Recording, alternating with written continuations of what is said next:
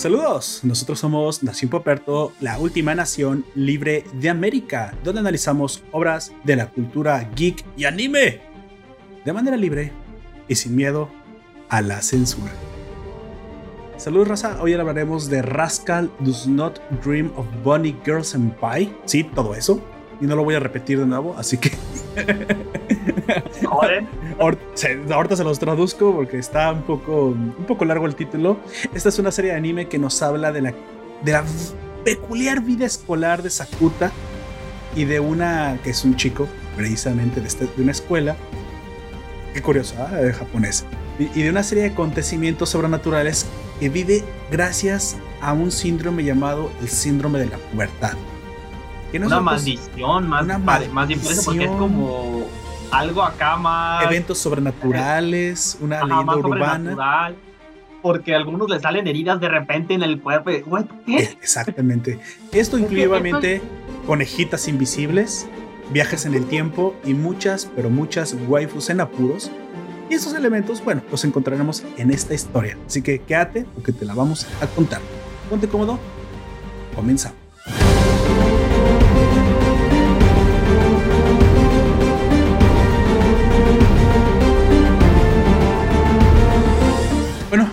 Ya escucharon, yo soy, nuevo, yo soy Poperto.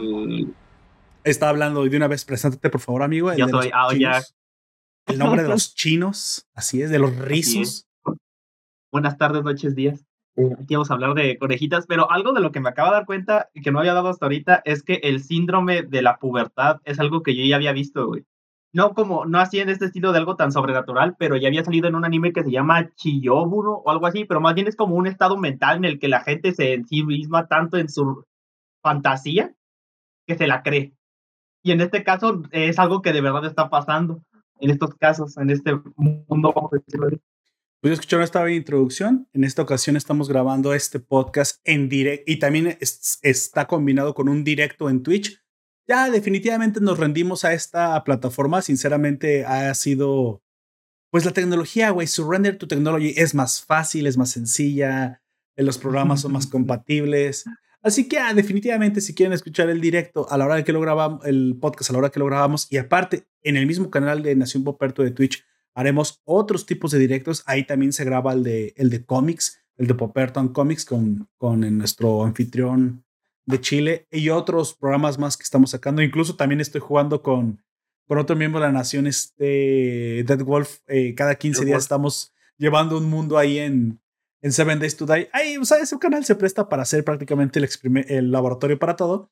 Si nos quieren apoyar y si quieren suscribir, ahí vamos a estar grabando ya en directo. Definitivamente Twitch lo ha hecho bastante bien y se ha vuelto incluso hasta más podría decirte, decirte es más fácil, eh, me, requiere menos ancho de banda por alguna razón, aunque también hemos streamado a YouTube, es un menos problemático, es menos lento, es mejor la configuración. O sea, definitivamente hasta estamos mucho más optimizados para esto. Y dado que, pues bueno, ya todo el mundo, prácticamente todo el que se dedica a hacer stream en directo de lo que sea, se ha estado pasando a Twitch, pues bueno, dije, bueno, vamos a sacar la plataforma, ¿no? Entonces este es el como prácticamente como el anuncio oficial de que ya definitivamente mudamos todos los directos a la, a la plataforma porque pues, por conveniencia, ¿no? Conveniencia, básicamente. Así que pues bueno, si ustedes nos quieren escuchar, únanse www.twitch.tv diagonal Nación Poperto y ahí nos pueden encontrar. Así que bueno, amigo, en esta ocasión, además recordarles que la primera parte será sin spoilers. Hablaremos de las cuestiones técnicas, cómo encontramos el anime, y de todo esto. Y ya cuando entremos a la parte con spoilers, a dar nuestras impresiones de algunos momentos interesantes y de algunos personajes de, de, la historia, pues avisaremos. Así que tú estate sin cuidado. Si quieres, en esta primera parte, simplemente conocer de qué se trata un poco por encima y dónde la puedes encontrar, pues quédate que te lo vamos a decir en breve. Así que, pues bueno, dicho eso, terminada la introducción, amigo, Rascal última vez que lo voy a decir. No, lo voy a decir muchas veces muy probablemente. No, no es tan difícil de pronunciar. Rascal does not dream of good bunny girl senpai, ¿sí? Y en su japonés, Seishun Botayaru. Mierda, ¿cómo es? ¿Cómo se dice? bueno, olvidé el japonés. Pero bueno, el punto no es ese. El punto es que es un anime muy peculiar. Senpai. Es un seinen. Curiosamente, yo pensé que esto iba a ser un shoujo, pensé que iba a ser una novela romántica, algo de, destinado a chicas. Y la verdad es que no. La verdad es que no. Me sorprendió que está mucho más enfocado a, hombres, hombres adultos por el, por el subtítulo, pero no porque tenga demasiada, digamos, eh, contenido. contenido explícito, sino que su temática precisamente está dirigido a ser una novela un poco más dramática, mucho más em, enredada por aquello que tiene eventos sobrenaturales, un poco de ciencia ficción, hasta viajes en el tiempo. Así que si tú gustas este tipo de historias un poco más para más adultas, más interesantes, pero que no se dejan de tener un, un poco un dejo de, de, romanticismo y de esa sensación escolar, pues bueno, esta es la serie para ti. Ya había salido hace tiempo, pero debido a que se atravesó la para ser más exactos. pandemia y todo esto, y aparte no se había terminado la, la, serie en el 2018, para el 2019, finales del 2019, salió una película casi del mismo nombre que daba finalización a la historia. Pues bueno, hoy lo traemos porque prácticamente pues ya está, ya está, está en Netflix, según recuerdo. Ya también Netflix tiene licenciada para ellos, pero lo tenemos también en la plataforma de Funimation. ¿No es así? Así es que próximamente, como ya sabemos, también se va a juntar con Crunchyroll y todo va a ir un poco mejor para nosotros los que vemos. Oye, oye, sí, oye, sí, eso, eso, eso me interesa. Se va a juntar con Crunchyroll. O sea, básicamente vamos a tener, dos, o sea, no sé si van a, dejar de existir las dos plataformas, pero entonces vamos a tener una plataforma que va a ser de paga más enfocada a la, al doblaje y otra plataforma más enfocada al streaming de lo nuevo. ¿Cómo, harán esto? Porque... Es que en Crunchyroll ya había doblaje, ya hay doblaje. Por ejemplo, Tokyo Revengers está doblado por ellos. también la del Slime, la de That Time I Recommend Slime, la de Rimuru, también la están eh, doblando al español los de Crunchyroll, güey. O, sea, esa es mi, mi, idea. Si el doblaje ya empieza a existir en Crunchyroll y Funimation es una potencia del doblaje, bueno, potencia entre comillas, pero la verdad es que lo está empezando y eh, eh, empezó con algo un poquito malo, vamos a decirlo, la verdad. Este, porque a la gente no le gustó el doblaje de Boku no Hero Academia. Y quiero decir que las primeras temporadas. Más ¿eh? grande que dijeron. Porque la última temporada ya no está tan mal doblado. Podrán no gustarte la voz y el tono que eligieron, pero la técnica de doblaje, o sea, incluso la tecnología usada en el doblaje, se nota que para la última temporada digamos que. Ya no es la misma. Eh, el becario ya, ya aprendió a usar el software del doblaje, güey. o sea, ya aprendió, ya lo aprendió a editar porque se, se nota la diferencia. Digo, de nuevo, las voces podrán no haberles gustado las elecciones para Boku no Hero Academia, pero la técnica ya para la última temporada, que mm, eh, es la quinta temporada, ya no está tan mal. Y de hecho, Attack on Titan, yo lo acabo de terminar. Uf, güey, o sea, ahí se nota que ya tienen experiencia, que ya le habían agarrado, que fue la última que doblaron, o de las últimas que doblaron, y que ya entendían cómo lo tenían que hacer. Actuación, tonos de la voz, uno o dos que tú dirás, ah, no se parecen tanto al original, pero le queda la personalidad y la técnica. Si estarás de acuerdo conmigo, hay veces que el problema no es el tono de la voz tanto, sino que la personalidad se refleje a lo que tú estás acostumbrado en el, a escuchar en el, en el sello original. O sea, al final, por ejemplo, vamos a ponerte un ejemplo. Iki de Phoenix, ¿no? Porque todo el mundo conoce a Iki de Phoenix y si no lo conoces, deberías conocer a Iki de Phoenix. Porque pues, es una chingonería de personaje. Has honrado a tú y a tu padre y a, tu, tu dice. y a tu hermano menor y a tu novia muerta también los han deshonrado. Y a tu maestro asesinado por ti porque él te amaba y quería que tú mejoraras, pero no te lo podía decir mientras usaba una pinche máscara de demonio. ¿Spoiler de Phoenix? Ok. Supongo. Supongo. Supongo. Nos dice, tenemos a Zombie 207 en el stream, me dice, eh, eh, wow, ¿van a empezar a hablar de a doblar animes? Nosotros no, pero muy probablemente los de Funimation y Crunchyroll sí. Pero ese es el punto, ¿no? Continúen, porque ya lo hacían. Eh, ya lo hacían, solamente que van a intentar hacerlo un poco más. con un poco más de esmero, vamos a decirlo así. Eh, exacto. Mira, yo creo, yo pienso en esto. O sea, las plataformas eran parecidas.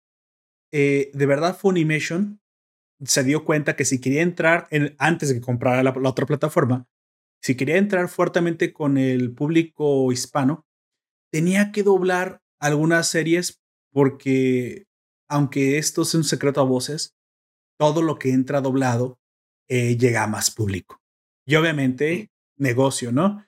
Y mira, ya ni siquiera porque seas un otaku o de, o de fan de Hueso Colorado, sino porque a lo mejor tú le quieres compartir a tus hijos, porque ah, recuerden que muchos otakus que comenzamos viendo, de nuevo, vamos a poner el ejemplo, Saint Seiya en los noventas, hoy tenemos hijos, eh, ocho, nueve años, y a lo mejor queremos que vean anime igual que nosotros, pero por la misma mecánica del anime es un poco difícil estarlo viendo subtitulado. No somos cabrones. Recordemos que nosotros vimos todo doblado. Sí, con comerciales infinitos y kilométricos, pero vimos todo doblado. Sí, a lo mejor Candy Candy sonaba como Argentina del Río de la Plata, ¿no? Anthony, ¿cómo has estado, pibe? O sea, eso lo pudimos haber escuchado en su momento, pero lo escuchamos doblado. Y una de las razones por las cuales esas caricaturas se nos quedaron tanto en la mente es porque estaba doblada. Porque estuvieron dobladas. Exactamente. Sí, luego nos volvimos hardcore otakus de Guaso Colorado y ya japonés y ya no ocupamos ni siquiera escuchar y sí, hasta entendemos ya hasta los modismos, ¿no? O sea, oh, San y la chingada, hasta, hasta los acentos si quieres. Ah, mira, ese cabrón es de, de Akihabara y la chingada. Pero la verdad es que para las nuevas, las nuevas razas, sí, y las nuevas razas, güey, es como, ¿qué? Las nuevas razas. Perros, la gatos. La gente más nueva, vamos a decirlo la, así. La raza más nueva, sí, la, la, la, gente más, más joven, pues obviamente les quieres compartir el anime, pero va a ser una barrera un poco difícil porque, seamos sinceros, hay mucho anime muy difícil de seguir leyéndolo, ¿eh? Eh, ¿eh? Eso es algo que se nos olvida, pero hay anime que está cabrón de seguir leyéndolo. Entonces, porque no es como inglés, güey. El inglés es un poco hasta, hasta, delicioso de escuchar de repente porque es como que corto, práctico. Es horrible, pero es corto y práctico. Pero japonés no, güey. Japonés es otro señor idioma y es más difícil de doblar. O de entender incluso sin, sin ver la pantalla. Pero Funimation entra con el doblaje y se da cuenta de que la raza sí quiere comprar, güey, sí quiere, sí quiere escuchar doblaje. Entonces dice, bueno, ¿cuál es mi debilidad? La cantidad de títulos. ¿Quién los tiene? Crunchyroll. Y Crunchyroll dijo, ay, Funimation viene con doblaje, Netflix viene con doblaje, ¿cuál es mi fortaleza? No, pues la cantidad de títulos. ¿Cuál es mi debilidad? El doblaje, güey. Así que, blanco y en botella, amigo. Uno tenía la fuerza de la debilidad del otro y viceversa. Entonces, lo más sensato es que una de las dos plataformas decidiera comprar a la otra. Claro, Funimation es de Sony. Y sí, Crunchyroll es de ATT, pero pues decidieron no apoyar la plataforma y Sony pues simplemente soltó el billete, pum, güey, en la mesa y pues adquirió la plataforma. ¿Qué pasará? No lo sé, pero lo más probable es que si se fusionan, quede Crunchyroll y no Funimation, por aquello de que la marca ya posicionada es Crunchyroll, y entonces comencemos a ver tal vez un planes de escalonados, como ya existen. De tanto para abajo, tienes acceso a todo el doblaje, digo, a todo el, tal vez sí, doblaje viejo y series nuevas. De tanto para arriba, tienes acceso al doblaje premium de lo más nuevo. Y tú dirás, bueno, pero entonces va a ser un poquito más caro. Pues sí, pero pues entiende que esta es una forma de que también se paguen a los actores de doblaje, ¿no? O sea, no es lo mismo pagar un traductor que una, que una trabaja de gratis. Aparte que un traductor, ¿con cuántos te lo avientas con la, la, traducción? Un equipo de dos o tres, güey, ponle, para hacer la traducción. El que, es, el que traduce, el que escribe, el que adapta el guion, güey, hasta lo podemos ver en, en, los fansubs, güey, cuánta gente es en los fansubs piratas. Ahora imagínate el doblaje, güey, porque para cada, cada uno es diferente. Si quieres, uno se puede aventar dos, pero la grabación, la actuación, no es como que simplemente tu amigo, el de Facebook, se lo grabe, güey. Pues, pues por eso la gente se quejó de, del primero que estuvo todo mal hecho de My Hero Academia. Así que sí. el futuro es brillante. Yo, yo pienso que la plataforma, las plataformas sí van a obtener eh, fuerza una de la otra, si no está directamente se van a fusionar. Pero todavía no sabemos. Lo que sabemos es que apenas Aunque se acaba de oficializar la compra. Yo creo que sí se va, se van a fusionar y que van a terminar poniendo, como tú dices, un, yo lo que más bien pienso es que va a haber como tres. Uno en el que te entras todo el anime, pero sin doblaje. Así, uh -huh. tal cual. Inclusive los estrenos. Que así es como, que así es Crunchyroll en este momento, porque eh, eh, tienes todos los estrenos y a veces tienes el doblaje incluso, pero creo que el doblaje ya va a estar en el segundo precio. De hecho, esa fue la suscripción va vainilla, ¿no? La, la original de, de Crunchyroll era, ¿sabes qué? Todo lo nuevo, pero solo, solo lo japonés. Fue hasta después. No, no, no, no. Eh, también están los doblajes, güey, en la normal. Ah, okay. Lo que tiene la suscripción acá más perrona es que puedes descargarlo, puedes este, tener muchos dispositivos y ese tipo de cosas. Ah, ok, ok. No, y también a lo mejor podría otra, tener cosa. También el segundo, el segundo tier y el tercer tier, todo lo anterior, más el doblaje, güey. Fíjate que e, ese es el punto. A lo mejor, mira, tal vez el doblaje, el doblaje para incentivar, sea el más nuevo.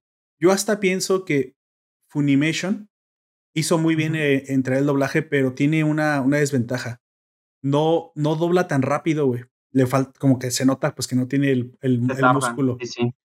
Yo creo que para incentivar a, a, que la gente pague, es que, sinceramente, ah, no, nos, no, nos, hagamos tontos, güey. No es, no es cara la pinche plataforma. Bien que pagamos Netflix y. Bueno, ya sabes lo que opino de Netflix, ¿no? Últimamente. Pero Funimation podría poner, ¿sabes qué?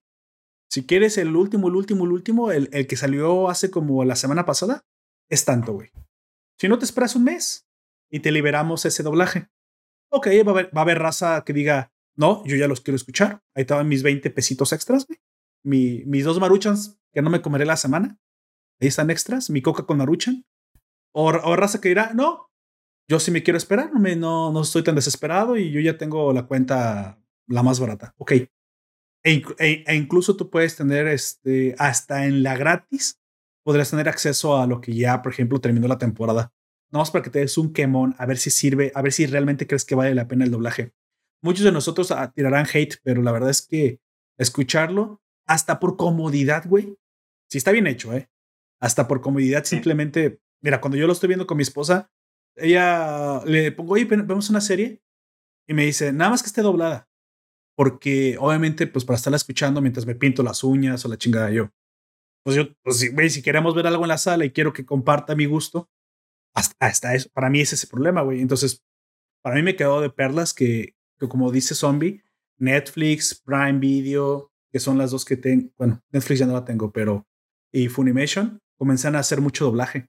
E incluso el inglés es hasta problemático, pues, ah, pon algo que, que no tenga que estar leyendo, güey. Me dice, Va. Y, sí, mi pues, mamá también me dice mucho eso. Eh, ahorita que estamos viendo en Crunchyroll en la versión así sin paga, este dice, me dice, pero está en español, sí, pero tienes que pagar. Dice, ah, bueno, nada más cuando, ah, cuando, me, cuando nos sentemos a comer, eh, pones algo para que lo vea. Eh, ah, bueno. Pero ya, dile cuánto, güey. No, no, es ni mucho lo que tienes que pagar. No, es que lo, yo creo que no lo voy a decir hasta que ya se haga bien, bien la fusión o que digan bien qué onda con Funimation para ver cómo terminan los precios y cómo terminan los programas de, de, precio en general. Por eso me estoy esperando. Exacto, definitivamente. Estoy, estoy completamente de acuerdo. O tal vez vayan por un modelo de suscripción tipo Netflix que sea por personas, por televisiones y no por. Y no, y no por diferencia, diferencia del, del doblaje, pero fíjate que ahí sí lo veo un poco diferente un poco difícil, ya que Funimation Ah, ya te da cinco televisiones eh, desde, la, desde la suscripción normal. Más bien la, la, la, distancia con lo gratis es el doblaje, el acceso al doblaje. Pero bueno. Es que en Crunchyroll sí ya hay una limitante a un solo dispositivo, güey. Sí, es, exactamente, exactamente. O sea, yo pienso que la fusión les hará bien y yo creo que para el futuro, recuerden esas palabras, la que se va a quedar es Crunchyroll. Pero va a absorber el modelo de negocios de Funimation. O tal vez se vuelva Unicron, Crunchyroll Animation o Crunchyroll Funimation. Puede decir Crunchyroll Funimation y que quede como subtítulo la otra. Es posible, es posible. Bueno, vamos avanzando precisamente porque ya, ya, ya, nos, ya, nos quedamos mucho hablando sobre lo mismo. Mucha introducción. Eh, Rascal Does Not Dream About Bunny Girl Senpai. ¿Cómo llegamos a esto? Pues bueno, yo quería verla hace tiempo, quería, queríamos que traer esto al canal hace tiempo, pero aquí, pues lamentablemente se nos atravesaron otros materiales, se nos atravesó la pandemia, se nos atravesaron muchas cosas y sinceramente pasó un poco hasta medio desapercibida, excepto en ciertos círculos otakus. Pero ahora que la trajo a Netflix, y tú sabes que lo que se trae a Netflix es popular porque pues, la raza es la que tiene el acceso a... La gran mayoría de la, gente tiene esa plataforma y no otra. Pues me, y, me, dio mucho gusto porque la verdad esa es una gran, gran eh, historia que acercó a la gente. Y es eh, normalmente lo que a mí me gusta eh, tratar en este canal porque definitivamente lo popular a veces em, es más accesible. Yo tengo la idea de que el anime se lo deberíamos de llevar a más gente, cada vez más gente, compartirles este gusto y no simplemente quedarnos en el, en el nicho pequeñito en el que antiguamente existía. No, creo que el nicho está creciendo, pero debería crecer más, debería verse mucho más, debería ser algo mucho más popular. Y la verdad es que ustedes no lo recuerdan, pero antes eh, pues eso era, el problema, como no había negocio de esto, como no se podía hacer, ya que pues la gran mayoría de las personas veían al otaku como prácticamente como un, un pibe que no se baña y güey que está todo el tiempo dentro de su cuarto, eh, jala, eh, masturbándose y, jugando videojuegos. Oye, güey, ese no es la imagen. Viendo monas chinas. Y viendo monas chinas. Esa no es la imagen de, realmente de hoy del, del, del fanático actual de anime. Y anime hay para muchas razas, hay para mucho tipo de edades. Hay para chicas, hay para chicos, hay para adultos, hay para adultas, hay para LGBT. Para niños pequeños. Hay para niños pequeños, hay, sí, hasta. Hay, hay anime hasta, hasta educativo, si quieres. El punto es que obviamente se empiezan a expandir las plataformas y comenzamos a ver que eh, anime que antes no se importaba tanto a las plataformas convencionales, hoy sí. Tenemos el otro ejemplo que acabamos de hablar. Evangelion se acaba de, estrenar la 3.0 más 1, se acaba de estrenar en, Amazon, güey, y aparte exclusiva de la plataforma. Lo cual quiere decir que están apostando por ese tipo de contenido y a mí no me puede dar más gusto que este porque obviamente quiere decir que están apostando por la inversión. Yo que más quisiera, güey, que, que todo lo que comenzaran a sacar lo sacaran, lo, todo lo nuevo Japón lo sacaran las plataformas convencionales. Entonces, bueno, digo, el futuro es brillante, me parece que el anime tiene un éxito en ascenso bastante bien merecido. Pero bueno, esta serie em, es, una, es una serie un poco, un poco diferente a lo que uno estaría acostumbrado al ver la portada, ¿no? Un Seinen eh, por favor, puedes describir exactamente qué es un Seinen eh, para los que todavía no lo conozcan, Jack? Un Seinen es como un tipo de serie que es un poco más adulta, está enfocada al público masculino mayor, a los adultos, porque también está como el, el que es un poco más sectorizado hacia las mujeres adultas, pero el Seinen es, tiene cosas un poco más psicológicas, más existenciales y más de ese tipo de cosas. Este, existencial. Eh, eh, un punto, algo parecido a eso sería Evangelion, pero Evangelion todavía es un poquito, vamos a decirlo, más shonen porque hay mucha pelea. este, En los Seinen, eh, para que se entienda un poco lo que es un Seinen, imagínate Evangelion, pero sin los putazos. Así, es un Seinen prácticamente siempre. no, no puedo, güey, como que Evangelion sin los putazos, o sea, los últimos dos capítulos de Evangelion normal, güey, así toda la serie, yo creo, porque pues Evangelion sin sin peleas no es más que no es más que Shinji pensando que la carga psicológica y ese tipo de cosas solamente me refiero.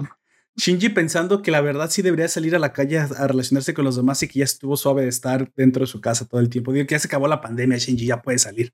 Ah, sí, se acabó la pandemia, Shinji ya puede salir. Bueno, Rascal, Rascal Does Not Dream About Getting Senpai fue escrito eh, por Hajime Komoshida ilustrado por Keiji Mitsuguchi. Se publicó en ASCII Media Works y tiene 11 volúmenes, curiosamente, que siguen serializándose. O sea, todavía está en publicación esta madre. Ya no se termina. También tiene un manga, de hecho, de muy reciente publicación que apenas comenzó a publicarse. Apenas comenzó a publicarse en el, en el 2018 o 2019. El manga. Sí, creo que el 2019. Y tenemos una, un anime adaptado eh, desde octubre del 2018. Como dijo eh, aquí mi compañero, este anime es de 13 capítulos, pero fue, termina con una, una parte de la temporada, una parte de, de las novelas ligeras, pero no adapta toda la historia. La historia sigue. Y en el 2019 salió una película de un hombre parecido que se llama Rascal Does Not Dream of Dreaming Girl, que es la continuación oficial adaptando los volúmenes 5 y 6 de las novelas, que le dan cierto cierre al arco principal mejor dicho, al super arco, porque abarca muchos arcos pequeños, al super arco principal del protagonista. ¿Sale? Aún, aún así, después de eso, todavía sigue la historia. Pero ustedes si quieren saber más, pues ya podrán, pueden ir a revisarla al, las novelas. Ya vayan a leer. Ya vayan a leer. hasta aquí llega nuestra información de las. Básicamente, los eh, tornillos sueltos que se tenían, los cabos sueltos que se tenían que amarrar, se amarran en la película. Sí, se entienden mucho más en la película. Y esto es porque los eventos que se van sucediendo a, través de la serie, todos eh, indiscutiblemente tienen un hilo argumental detrás que incluye forzosamente en los eventos de la película y la chica que supuestamente eh, vio nacer todos estos, estos eventos, ¿no? Los que ya la han visto saben a quién me refiero. Eh, esta chica misteriosa para el protagonista que siempre parece más como un sueño y que no sabe si es real o no es real que es precisamente... Y que tiene dos apariencias, y lo cual es un poco extraño. Que es la Dreaming Girl, o sea, es la parte del, del, subtítulo de la película, ¿no? Rascal does not dream of Dreaming Girl. O la traducción al español, que ya sé que es una palabra muy rara, pero el bribón o el sinver, el vamos a traducirlo como el sinvergüenza, el sinvergüenza ya, no ya no sueña con la chica soñadora. Y la chica soñadora es la que nos da cierre al, a, la, a la historia. Ya, ya adapta ah, el mini arco de la chica, como si fuera un mini arco de la serie, que continúa de la chica que se, se encuentra en la primera, o mejor dicho, con la que sueña en la primera temporada. Pero bueno, vamos a darle continuación a esto. No, nada más que decir, si ustedes no la han visto, por favor, vayan a ver. Tenemos a Juan José en el stream. Saludos, Juan José. Vayan a ver. el, la película da finalización. No es este, no es aparte. Es, de hecho, realmente la primera temporada de la serie no termina. Oficialmente no termina. Se siente como que un hueco ahí, como que queda un poco suelto. Y la verdad es que embonan perfectamente. Sale perfectamente. Podrías decir que simplemente son dos, tres capítulos más de la serie y aparte cierra, cierra el arco principal.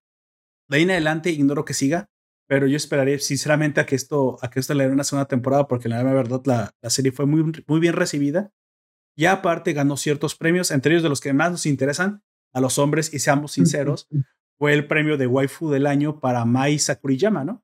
Que es el premio de Crunchyroll Best of Waifu del 2018. Entonces, recuerdan estos premios, siempre dan pues el premio a la... De Crunchyroll pues a la waifu más, más, em, más popular. Apetecible. Sí, a popular, popular. Me gusta tu palabra. más, más, más popular. decir algo cochino, por eso no, güey, no, no, está, no está, no está, no está cochino apetecible, o sí, eh, gustable, apetecible, ah, no importa. Si me van es que si esto lo dices con comida, pues está bien, pero si lo dices con una persona, es algo cochino. Algo, ah. algo que sí, tiene, ¿por qué no? es apetecible. Perversión. Sí, un poco sí, un poco sí, porque la siguiente fue Raftalia, del héroe, el héroe patriarcal del escudo. Y este año 2020, para 2021, fue Kaguya-sama de Love is War. A partir de aquí comenzaremos a hablar con spoilers. Si tú no la has visto, pues bueno, para aquí el stream, ve a Netflix si la tienes, Animation, y creo, incluso creo que está en Crunchyroll, creo que está en todos lados.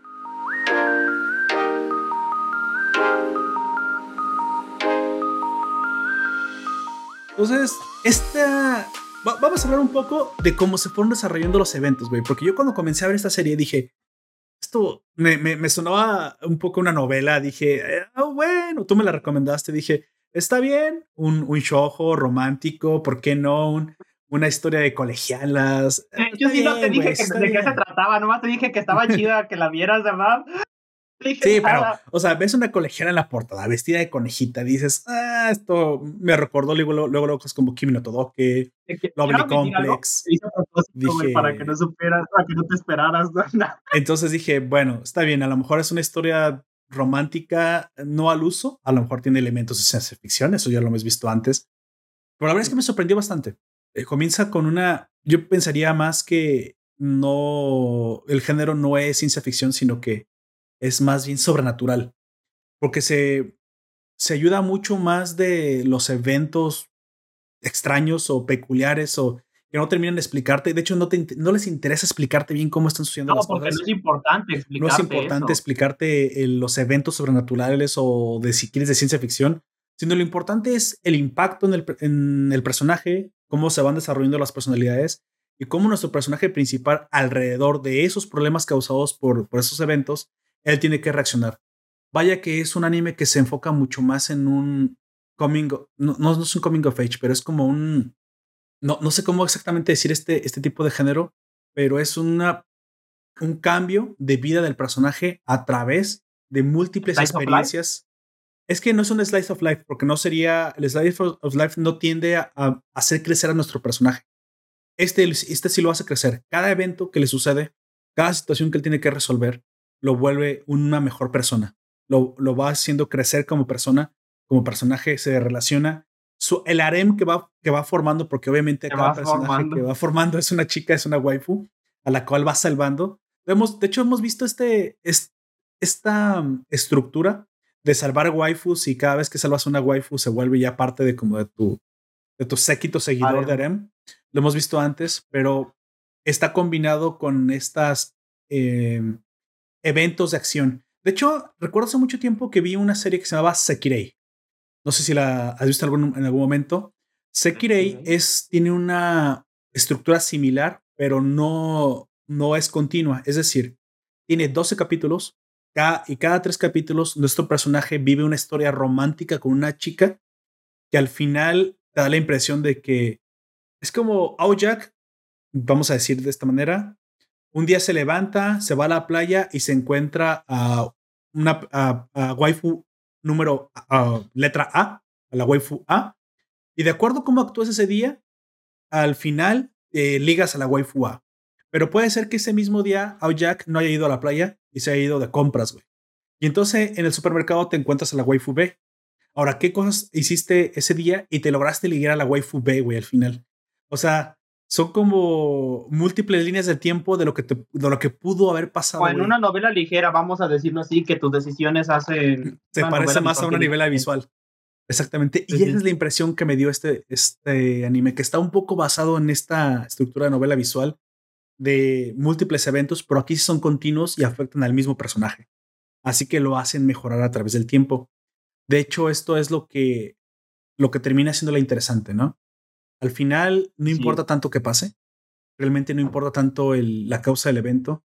Lo que importa es cómo es que Sakuta, a Susagawa, es el personaje principal, cómo es que él enfrenta estos eventos, cómo es que él los soluciona, cómo es que él se pone en la línea de fuego. Cambia también. Cambia también para poder lograrlo.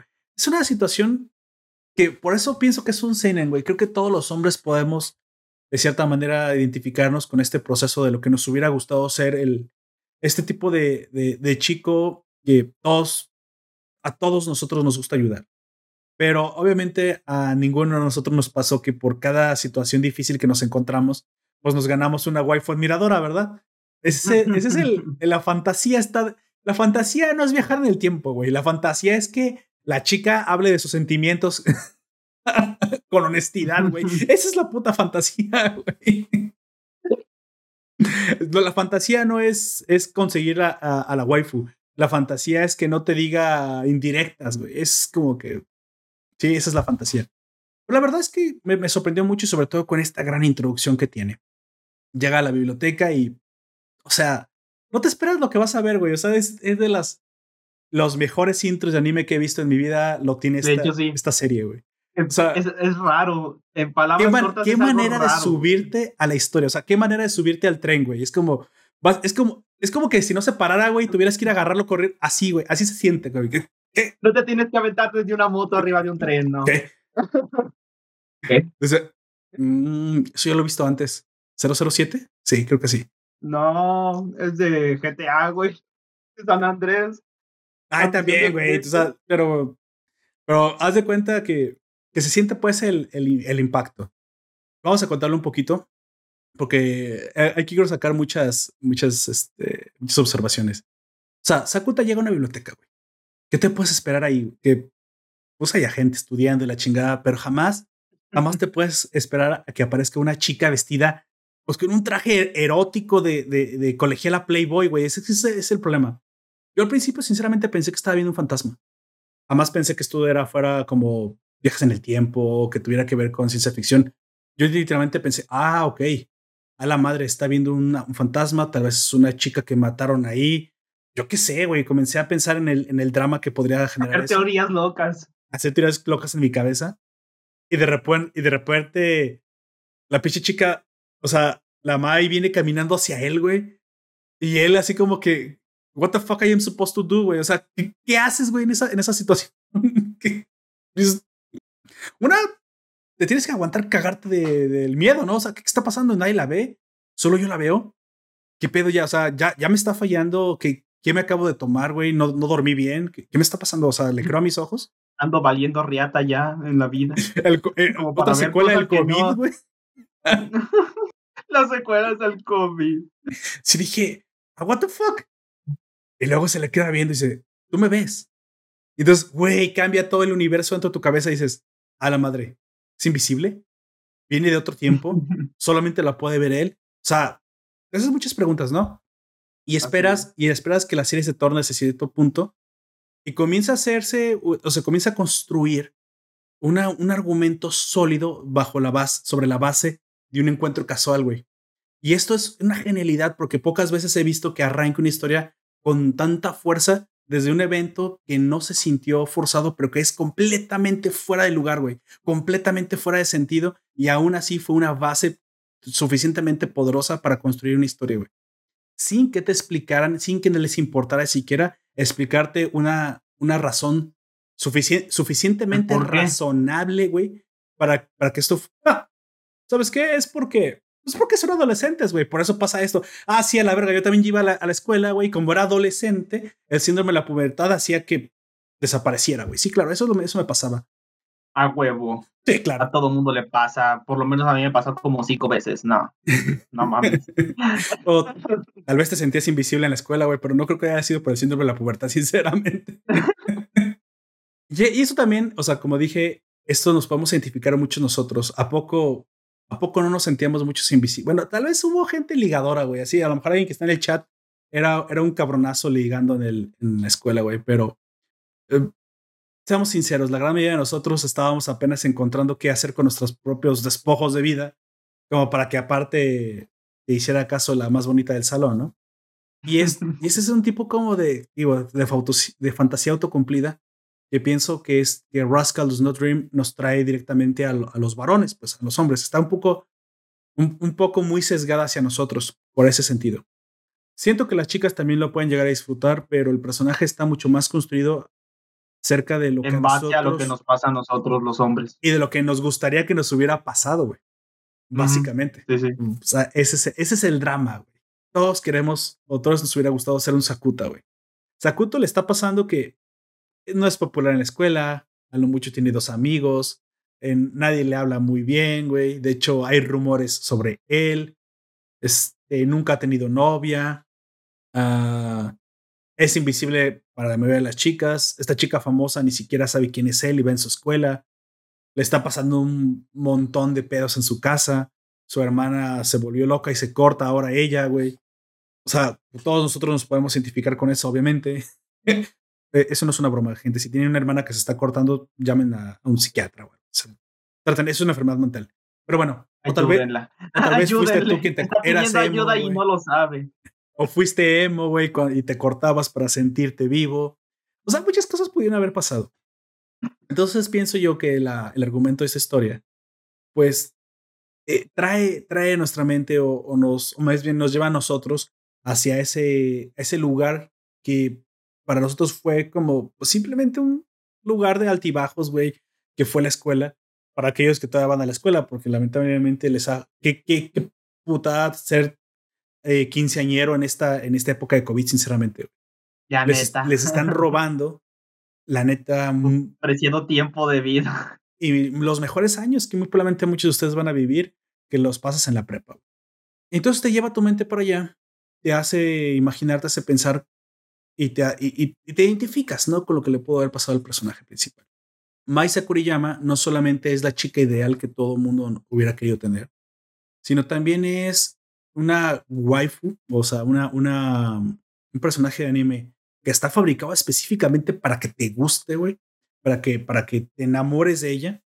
También es la fantasía de lo que todo hombre busca en una mujer, ¿no? Al final, Mai no es tan, no es, no es tan difícil de abordar, güey. Es muy popular, es la de la mejor cita, pero definitivamente nosotros normalmente nos ponemos nuestras propias trabas, güey. Esa chica nunca me va a hacer caso, ¿cómo voy a acercar? Y definitivamente vas y muy probablemente quieras hablarle y te va, te va a batear, es lo más probable. Entonces muchos de nosotros diríamos, eh, nos fantaseamos muchas veces, es que si en la situación adecuada viera cómo soy, muy probablemente le podría gustar. Y eso es verdad, güey. Y eso es verdad. Y eso es lo que explota este anime, güey. La gran mayoría de nosotros pensamos que el amor es a la primera vista, güey, se tiene que nacer con ciertas características. Y la verdad es que no. La verdad es que no. Todos tenemos en nuestras medidas, un poco más, un poco menos, la posibilidad de emparejarnos con casi cualquier chica en el, en el planeta con el contexto adecuado. güey. ¿Has escuchado eso de que el, el, la convivencia es la que enamora, güey? Y eso es completamente verdad. Hace mucho tiempo vi una película con ¿Cómo se llama esta chica de Juegos del Hambre? Jennifer Lawrence. Jennifer Lawrence. Así es, Jennifer Lawrence. Es que no, no, no, no recuerdo su otro su nombre, güey. Solo sé que es Katniss Everdeen y así, y así se va a llamar, güey. Así se va a quedar. La tumba, y así se va a quedar, no, así se va a llamar, güey. Entonces, eh, Jennifer Lawrence tiene una, hizo una película junto con otro chavo también que también es famoso, que, perdonen los nombres, se me van ahorita, que se trata de una película que es un viaje espacial. Se supone que, como siempre, oh, ya es, este, el que sale en Jurassic Park. Sí, sí, sí, sí, nomás que en este momento no puedo recordar su nombre. Chris Pratt. Chris Pratt, sí, Chris Pratt. Es este Lord, Overlord. Eh, es, no, este Star Lord. Star Lord, güey, Star Lord. Y también así se va a quedar. Star Lord. Sí. Él despierta eh, supuestamente en un viaje intergaláctico en el que todo el mundo tenía que estar dormido porque eran miles de años desde nuestro planeta hasta un nuevo planeta para colonizar, ya que como siempre nos cargamos nuestro planeta porque nos encanta acabando los recursos y bla, bla, bla, bla, bla, bla, bla. ¿Vale? Entonces... Esas cosas de películas. Esas, cosas de películas, así es.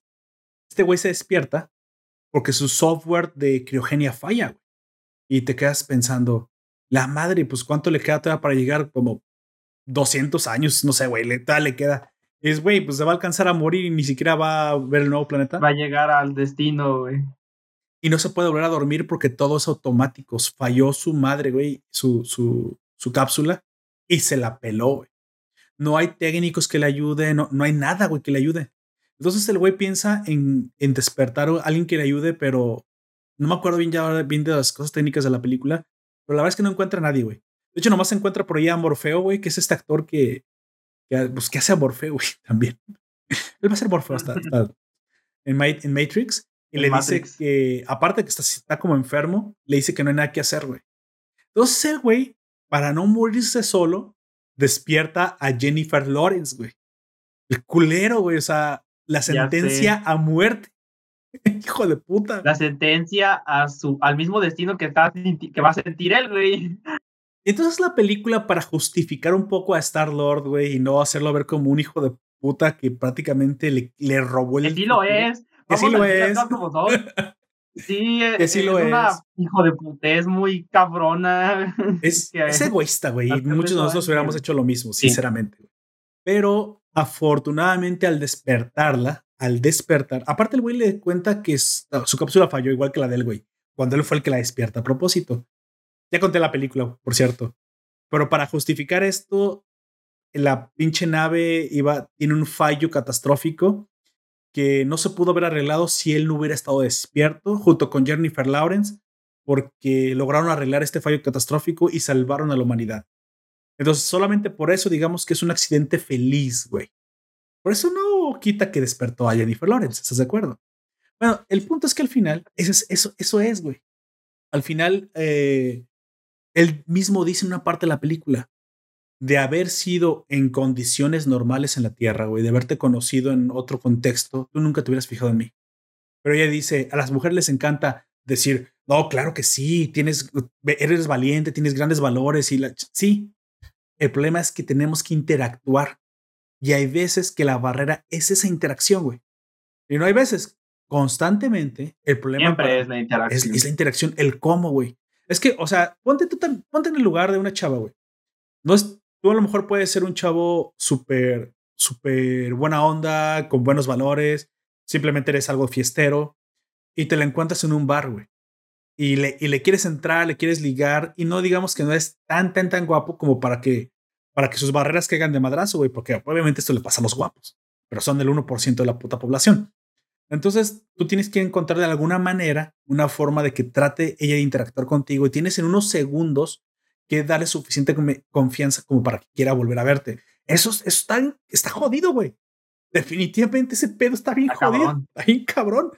si tú lo has intentado y no te ha sucedido, no te sientas mal. Bienvenido al club. Está encabronadamente difícil. Pero no es, lo mismo, no es lo mismo que se hayan encontrado. Ahora, tú mismo, esa misma chava que te gustó, fueron a un viaje escolar, güey, son simplemente de salones diferentes. Se vieron, no se habían visto antes tanto porque son de salones diferentes, por ahí se encontraron más.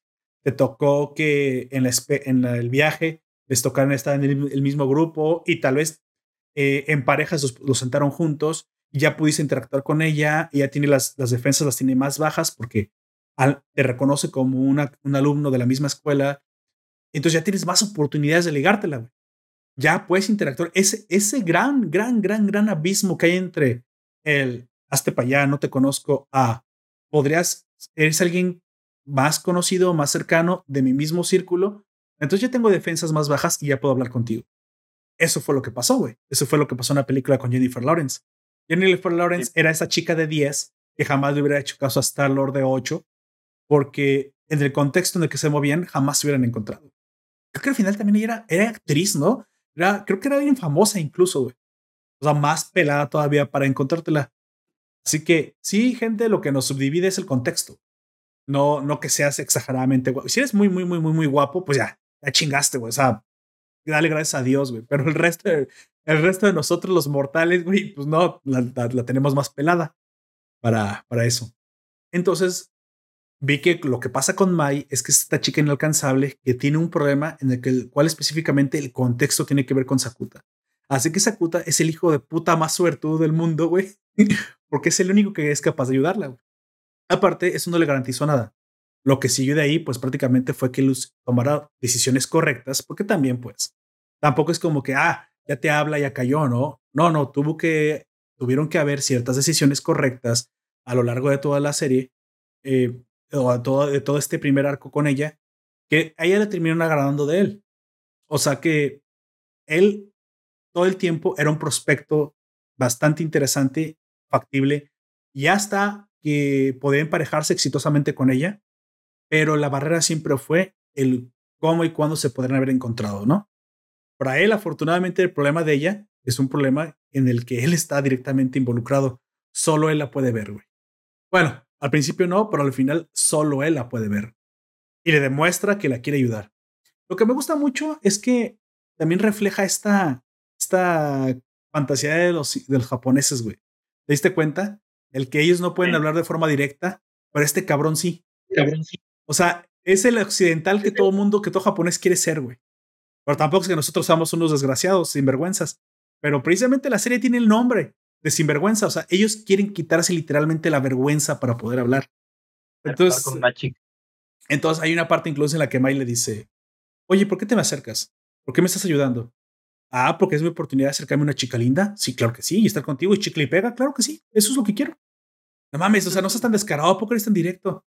No, no, no. Bueno, mira, sí quiero ayudarte porque obviamente yo también tengo un problema que me pasó con mi hermana y tengo empatía. Pero no solamente es empatía te quiero empotrar, te quiero dar duro contra el muro y pasizo contra el piso, pues ya te viste en un espejo, cabrona. o sea, así, bueno, no, no, no lo dice así, ¿verdad? Pero sí le habla, güey. Pero se da a entender eso. le da a entender eso. Entonces tú dices, güey, a huevo, yo, yo, yo Sakuta, güey, Team Sakuta, güey. Literalmente. Y esto fue lo que más me gustó precisamente de, del personaje de Sakuta. Hable un poquito, güey. ¿Cómo, ¿A ti qué, tal te parecieron las güey? A mí también, a mí también me gustó eso, que el vato es directo. Este, Muy directo, güey. eh, siempre es directo, yo decir casi siempre, pero no, siempre, durante toda la serie, eh, dice las cosas como es. La única vez que no dice las cosas como son es ya un poquito más adelante cuando Shoko desaparece de su casa y la otra encuentra la nota. Pero fuera de esa situación, porque eh, pero en este en este en, en este caso es porque ni siquiera él sabe qué pasó, ¿verdad? el vato también está todo confundido. De hecho, déjame decirte este que yo tampoco entendí, bueno, yo no entendí bien, bien, bien todo lo que pasó, eh. Hay, hay, hay, documentales Nosotros no entendimos. ¿Cómo que va a entender él? bueno, de ahí tenemos que el, la explicación literalmente es que cuando tú estás en un estrés increíble, supuestamente esta maldición que prima por toda la ciudad, digamos, ya ni siquiera la escuela, por toda la ciudad, para algunos pubertos, específicamente algunas personas, va a hacer que de alguna forma un evento sobrenatural se, se extrapole de esos sentimientos de, de, estrés que tengas, ¿no? Eso no le pasa a todo el mundo, le pasa a ciertas personas. En este primer arco, Mai Senpai, ella sentía, se sentía invisible ya que era famosa y precisamente mucha gente, al contrario de lo que uno creería, no le hablaba porque precisamente podrías eh, pensar que pues es como inalcanzable, güey. Lo, todo lo contrario a lo que tú puedas pensar que ser famosa, la gente se le acerca más bien el japonés es de no, eh, de lejitos, eres famosa, vas a traer mucho la atención Y a mí se me ha educado que atraer la atención es malo, entonces automáticamente relacionarme contigo es malo. Y ella se comenzó a sentir muy sola, güey. Y esto fue lo que extrapoló este, este evento, ¿no? El evento de la, la invisibilidad de la conejita. Segundo evento involucra a, una, a otra waifu, a una waifu más chiquita de edad, una chica de primero, una tan chiquita, 16 años más o menos, llamada Tomoe Koga, que se encuentra con el protagonista a patadas, literalmente. A patadas, literalmente. A patadas. Ella tiene otro problema, ¿no? Ella tiene una situación en la que viene de fuera, ella viene de provincia, siente que ha sido muy difícil para ella ser amigas y no las quiere perder. Y como no las quiere perder, no quiere hacer nada que pudiera causar un rechazo en su círculo de amistades. Lamentablemente para ella, una de sus amigas, su mejor amiga, le gusta un chavo, un pinche delincuente, baruco. Ay, güey, ¿por qué a las mujeres les encantan los peores cabrones, güey? Ese también es un problema, güey. Y eso aquí se ve muy reflejado. La chava, la, la, la, amiga de Tomoe, le encanta un puto delincuente, güey, básicamente. Bueno, no es un delincuente, pero es un, es un patán, güey. Que incluso tiene novia. Pero a este patán le gusta Tomoe. Y se le lanza, güey, se le avienta y, y le declara sus sentimientos. El problema es que diga sí o no, Tomoe va a entrar en un problema porque pues su amiga, su amiga le gusta a él, güey. Y quieras o no, aunque no, te, no sea tu culpa, entre mujeres es como de, incompetencia intersexual, güey, ¿sabes? Eso existe. Aunque las feministas se, se empeñen en decir que sororidad y eso, no, no, no, hijas. Competencia intersexual. Entonces, obviamente la mejor amiga ya no la va a ver con los mismos ojos. ¿Estás de acuerdo? Va a decir, culera, me robaste mi, mi prospecto. Aunque ella no haya hecho nada, tú sabes, este problema entre, entre adolescentes incluso todavía es más difícil. Entonces. Ah, incluso también eso eh, llega a pasar en, entre nosotros los hombres eh, al punto en el que eh, y no es el hecho de, como dicen, el chapulinear, no, es de que ni siquiera son nada y que a veces terminas gustándole a la morra que tu, con la que tu compita quiere. Y te sientes incómodo porque pues chale es tu compita y ese tipo de cosas. y aunque ya trates de apartarte, si tu compa se da cuenta, ya no va a ser lo mismo, Las cosas no van a ser iguales. Pienso y a veces incluso depende de los hombres, de, de las personas, o sea, de los dos tipos, pueden terminar en golpes, güey. Sí, claro. Es lo que te iba a decir, pero aunque pienso yo que los hombres somos más directos con eso, no es que no nos pase, pero somos mucho más directos. Con las chicas puede ser de, sí, amiga, no hay problema. Sí, yo sé que se te aventó y a ti no te gusta. Tú no hiciste nada malo, amiga. Y por acá adentro, perra maldita zorra, me las pagarás. O sea, y acá es como, hijo de tu puta madre, si ya me gustaba, güey, ¿por qué me la bajaste, pendejo? Pues, y se agarran a putados. Y tal vez incluso eso sea un detonante de que, ah, bien, pues quédatela. No, no, está muy zorra, güey. Vamos, tú y yo seamos amigos, güey. Bros, ahora bésame, puto. Sí, y, eh. Espérate, no, esto no ya hoy, no, perdón, sí lo ya hoy. Entonces, ah, eso cabrón. ah, cabrón. Eh. Ay, güey. Es que también tengo, es que, güey, ahora tengo que darle para todos los públicos, tú sabes, güey. Tal vez ahí por ahí una Figioshi entre el público y quiere, pues también quiere el yaoi del momento. No, el punto es ese, ¿no? El punto es que Tomoe sabe que sus amigas le pueden dejar de hablar y no quiere que ese día suceda. Así que termina, de alguna manera, la maldición creando un bucle temporal en el cual pues, ese día se repite, se repite y se repite.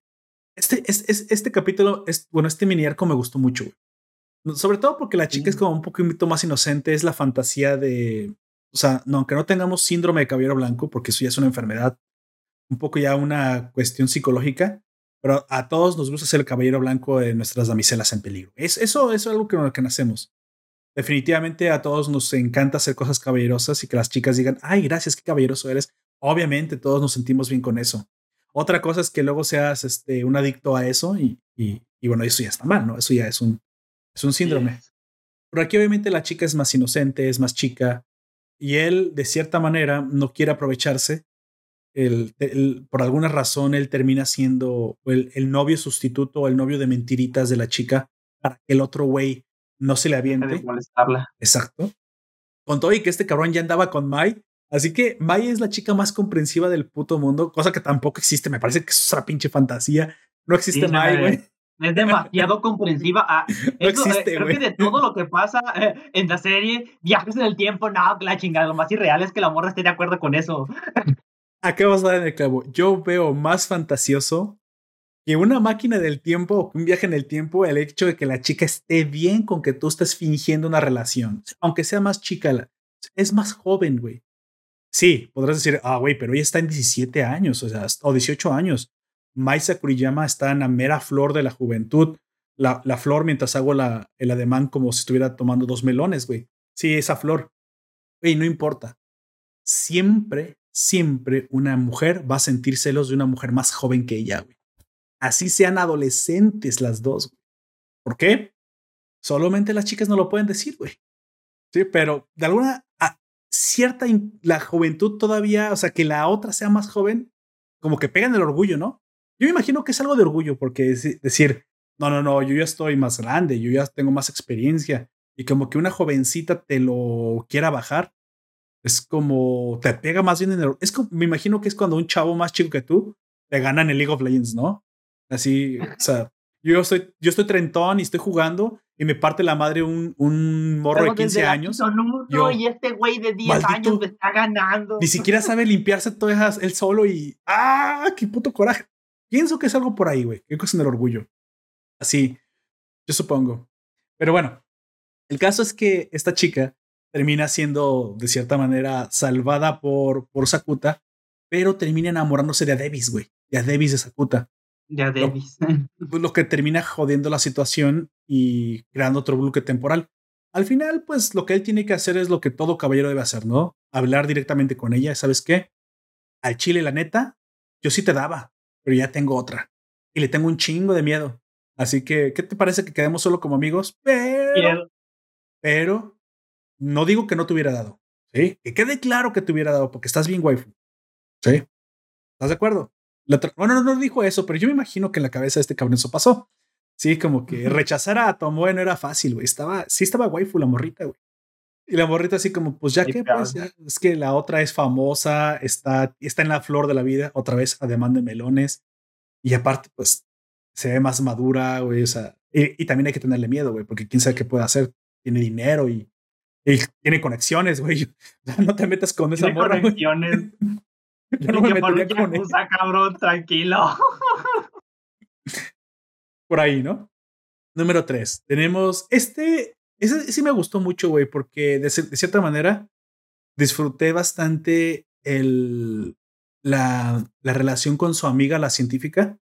Sí, también, también está waifu, pero este me, me dio más nostalgia, güey. Me hizo recordar un poquito más esas amistades femeninas que yo también tuve, güey, durante más, a mí, para mí fue más la universidad que la preparatoria, en el que sí, de repente podía haber cierta tensión sexual, pero, pero sinceramente eh, podías, podías contar con estas chicas porque eran tus amigas, güey. Y luego te, a lo mejor eran, eh, no, no sé si novias, pero a lo mejor les gustaban otros compas, pero tu relación con ellas era, era esa, güey, era una relación sana de amistad, como siempre, como digo, siempre debe haber una tensión sexual, eso es inevitable entre ambos sexos, pero era algo más que eso, güey. Podría ser incluso más como, como yo te conozco hace mucho tiempo, yo, yo te conocí en esta clase, me caíste muy bien, o incluso tú y yo estuvimos a punto de tener algo, pero al final no se dio, pero quedamos con mucho cariño. Ese tipo de cosas pueden y pasan, güey.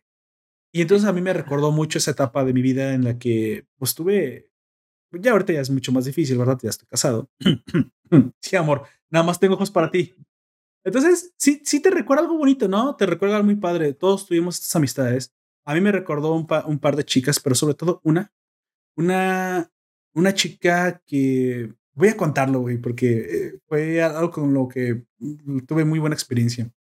Hace mucho tiempo tuve una amiga en la universidad con, que era mi pareja de baile de tango, güey. Con ella bailaba tango. Y la chica era muy bonita muy bonita. Decía, yo ya tenía novia, güey, en ese momento. Y bailaba con ella. Mi novia no sé si estaba bien con eso, pero pues era la pareja de tango. El punto es que yo todo pendejo, güey, sinceramente, todo, todo despistado. Si, tú dices, ay, güey, no, no se puede ser tan despistado como Sakuta. No, sí se puede, güey. sí se puede, sí. Sí, al chile, güey. Lo, pendejos, que llegamos a hacer. Nunca lo duden. Sí, güey, o sea, es que la pinche testosterona, güey, se mete entre las neuronas y te apendejas bien, cabrón. Y esta morra, yo creo que yo le gustaba, güey. No, de hecho, que, que, lo garantizo, yo le gustaba. A un nivel que incluso una vez me invitó a su casa, su mamá me recibió, me conocía. Ah, sí, tú eres el chavo que habla. Sí, bailo con su hija y fuimos a hacer una tarea. definitivamente me la llevé muy bien con ella, güey. Incluso me contaba de su ex que, hace, cómo se llamaba, se llamaba Alonso, güey. Su ex, qué cosas. Bueno, al final lo que quiero decir es que si yo no hubiera tenido novia, muy probablemente ella hubiera sido un prospecto bastante fuerte y me, y de hecho estaba muy guapa, güey. Era, eh, bueno, estaba más guapa que mi novia. Así te lo pongo. dices, Poperto, pues que eres estúpido. Juzguen, juzguen, todos fuimos así. Pero al final no se dio, al final quedamos como amigos y durante toda la carrera, durante eventos después, eh, una vez me llama y dice, ¿sabes qué? Me acabo de encontrar vez Alonso, me sentí súper mal, la chingada y no puedes venir. Y yo, sí, sí voy. Y sí fui. Yo ya no tenía novia, güey, ya me habían cortado esa novia. Y no me aproveché, sinceramente, otra vez. Es que soy estúpido. No, no es cierto. No, no, eso, eso, eso es muy bajo, güey, no lo hice. No me aproveché. No, no. ahí, sí no me aproveché, la escuché y todo, pero no la pasamos bien, güey. Le dije, ¿sabes qué? Ah, ya me acordé, güey. Pasé al Starbucks y llegué con un frappé de fresa y quién sabe que le gustaban a ella. Yo sabía que le gustaban esos, güey. La chingada, platicamos muy bien, pasamos dos, dos, tres días casi hablando todos los días. ¿Estás bien? Sí, no, ya, ya, ya me siento bien. Algo sí, había tratado de volver, pero el vato se ha portado grosero y le gritó unas cosas que, o sea, pero yo no me quise meter en eso, güey. Al final, la amistad con ella sí quedó. Y uno no se da cuenta eh, en prospectos hacia atrás de, ¿A qué pendejo? sí. ¿A qué pendejo? Así, una década después, estás en un baño público ahí jugando Candy Crush con tu celular, todo pendejo ahí. A la verga le gustaba. sí. muchas pensarán que es un meme que pasa eso, pero no. Sí pasa, de verdad pasa ese tipo de cosas. Una puta epifanía ahí. Entre cuatro paredes, güey, epifanía. Yo, y luego voy a abrir el Facebook y la verdad es que el, el tiempo hizo lo suyo, estaba, sigue bastante bien, pero sé que nunca llegó a hacer nada, pero la sigo, la sigo recordando con ese gran cariño, güey. Es que sí se puede llegar a quedar así uno, pero sí entiendo que siempre hay una tensión sexual, siempre. Y, y sí me pongo a pensar, bueno, ese día no me hubiera aprovechado, pero hubiera dado la... ¿Sabes qué? Viene estos días, ya te sientes bien, ahora yo te quiero invitar, vamos a tal lado. No sé, no sé por qué en ese momento no pasó, pero la verdad es que fue una amiga a la que le conté un chingo de cosas, que me escuchó, que ella me contó muchas cosas. Y no, les digo, no fue un pañuelo de lágrimas, literalmente no fui eso porque no la estaba simpiando. Literal, no la estaba simpiando yo, güey. De hecho, ella fue la que a mí me llamó y normalmente, y lo que lo como nos conocimos fue muy extraño porque yo perdí mi pareja de tango, ya que era una extranjera. Ya sabes que cuando haces un, un curso, no es como que andes cambiando tan fácil de pareja, güey. Entonces, yo estaba con una extranjera, una gringa, que apenas hablaba el español, pero se salió del curso porque no, no se acomodaba al horario. Entonces me dejó a medio curso solo. Y yo le dije, oiga, profe, pues no tengo pareja. ¿Bailo solo o qué? Este, ay, ahorita te consigo a alguien. Solo en la oscuridad. Entonces, afortunadamente en esta clase siempre había chicas de más, güey. Pero yo era avanzado. Entonces me trajo una principiante y era ella. Y yo le tuve un chingo de paciencia porque los primeros pasos me dio unos pisotones que todavía los recuerdo, güey. Oh. todavía me duele el, el, el, lado, el lado derecho del dedo gordo izquierdo, güey. Me dio unos pinches pisotones que yo nada más me aguantaba para mis adentros. Hija de tu chingada madre. Ahorita que, me, ahorita que la instrumentalización humana se haga, a ti no te voy a revivir. Vas a ver, güey. Pero le tuve paciencia, le dije muchas clases, le dije, ¿sabes qué? Vamos a quedarnos al final, necesito enseñarte los pasos avanzados porque la neta estás muy atrás, me estás pisando un chingo, ya con toda la pena del mundo, güey. Yo creo que ese tipo de cosas funcionan de cierta manera porque ahí el que, el que tenía el poder era yo, güey. Su poder de mujer había sido subyugado a mi poder de maestro, güey. Sí, o sea, ahí hay una situación de roles de sexos de poder y ni aún así me aproveché, güey. O sea que de cierta manera ella, yo creo que la interacción, nuestra barrera cayó en el momento que nos comenzamos a llevar más como maestro-alumno, pero más como iguales. Te digo, de ahí comenzamos a hablar. Es imposible no hablar con tu pareja de tango porque es una chica que tienes a escasos 10 centímetros de ti, güey. Y es, menos en y es imposible no sentir el calor de su cuerpo hermoso y juvenil sudando sobre el tuyo, güey. Es imposible. ¿Sí? Y luego tienes pensamientos como el de puta sociedad, güey, pinche cultura, güey maldita política neoliberal, güey, que nos obliga a usar estas convenciones sociales como la pinche ropa, güey. Sin ropa, güey, sin convenciones sociales, sin títulos, solo somos macho y hembra, güey. Y lo sigues pensando. pero sabes que te detiene algo más grande que tú, güey. Ya me calmé, vamos a seguir hablando, pero saben que estoy, están de acuerdo conmigo, ¿no? Así que eso es para lo que a mí, eso es lo que a mí me trajo a la memoria algo muy bonito, este, este pues, arco de Ryu Futaba, güey, ¿no? La amiga que cuando te necesita, que sabes que no es sexual, güey, la cosa, pero te necesitan y que están ahí, güey. Eso es algo muy bonito de vivir. Ojalá que muchos de ustedes hayan tenido este tipo de experiencias. Son muy padres. Y nunca se olviden, güey. Jamás las olvides. Amigo, por favor, la siguiente experiencia. Ay, se me fue el pedo. es con, es con Odoka, Es cuando cambian el cuerpo ah.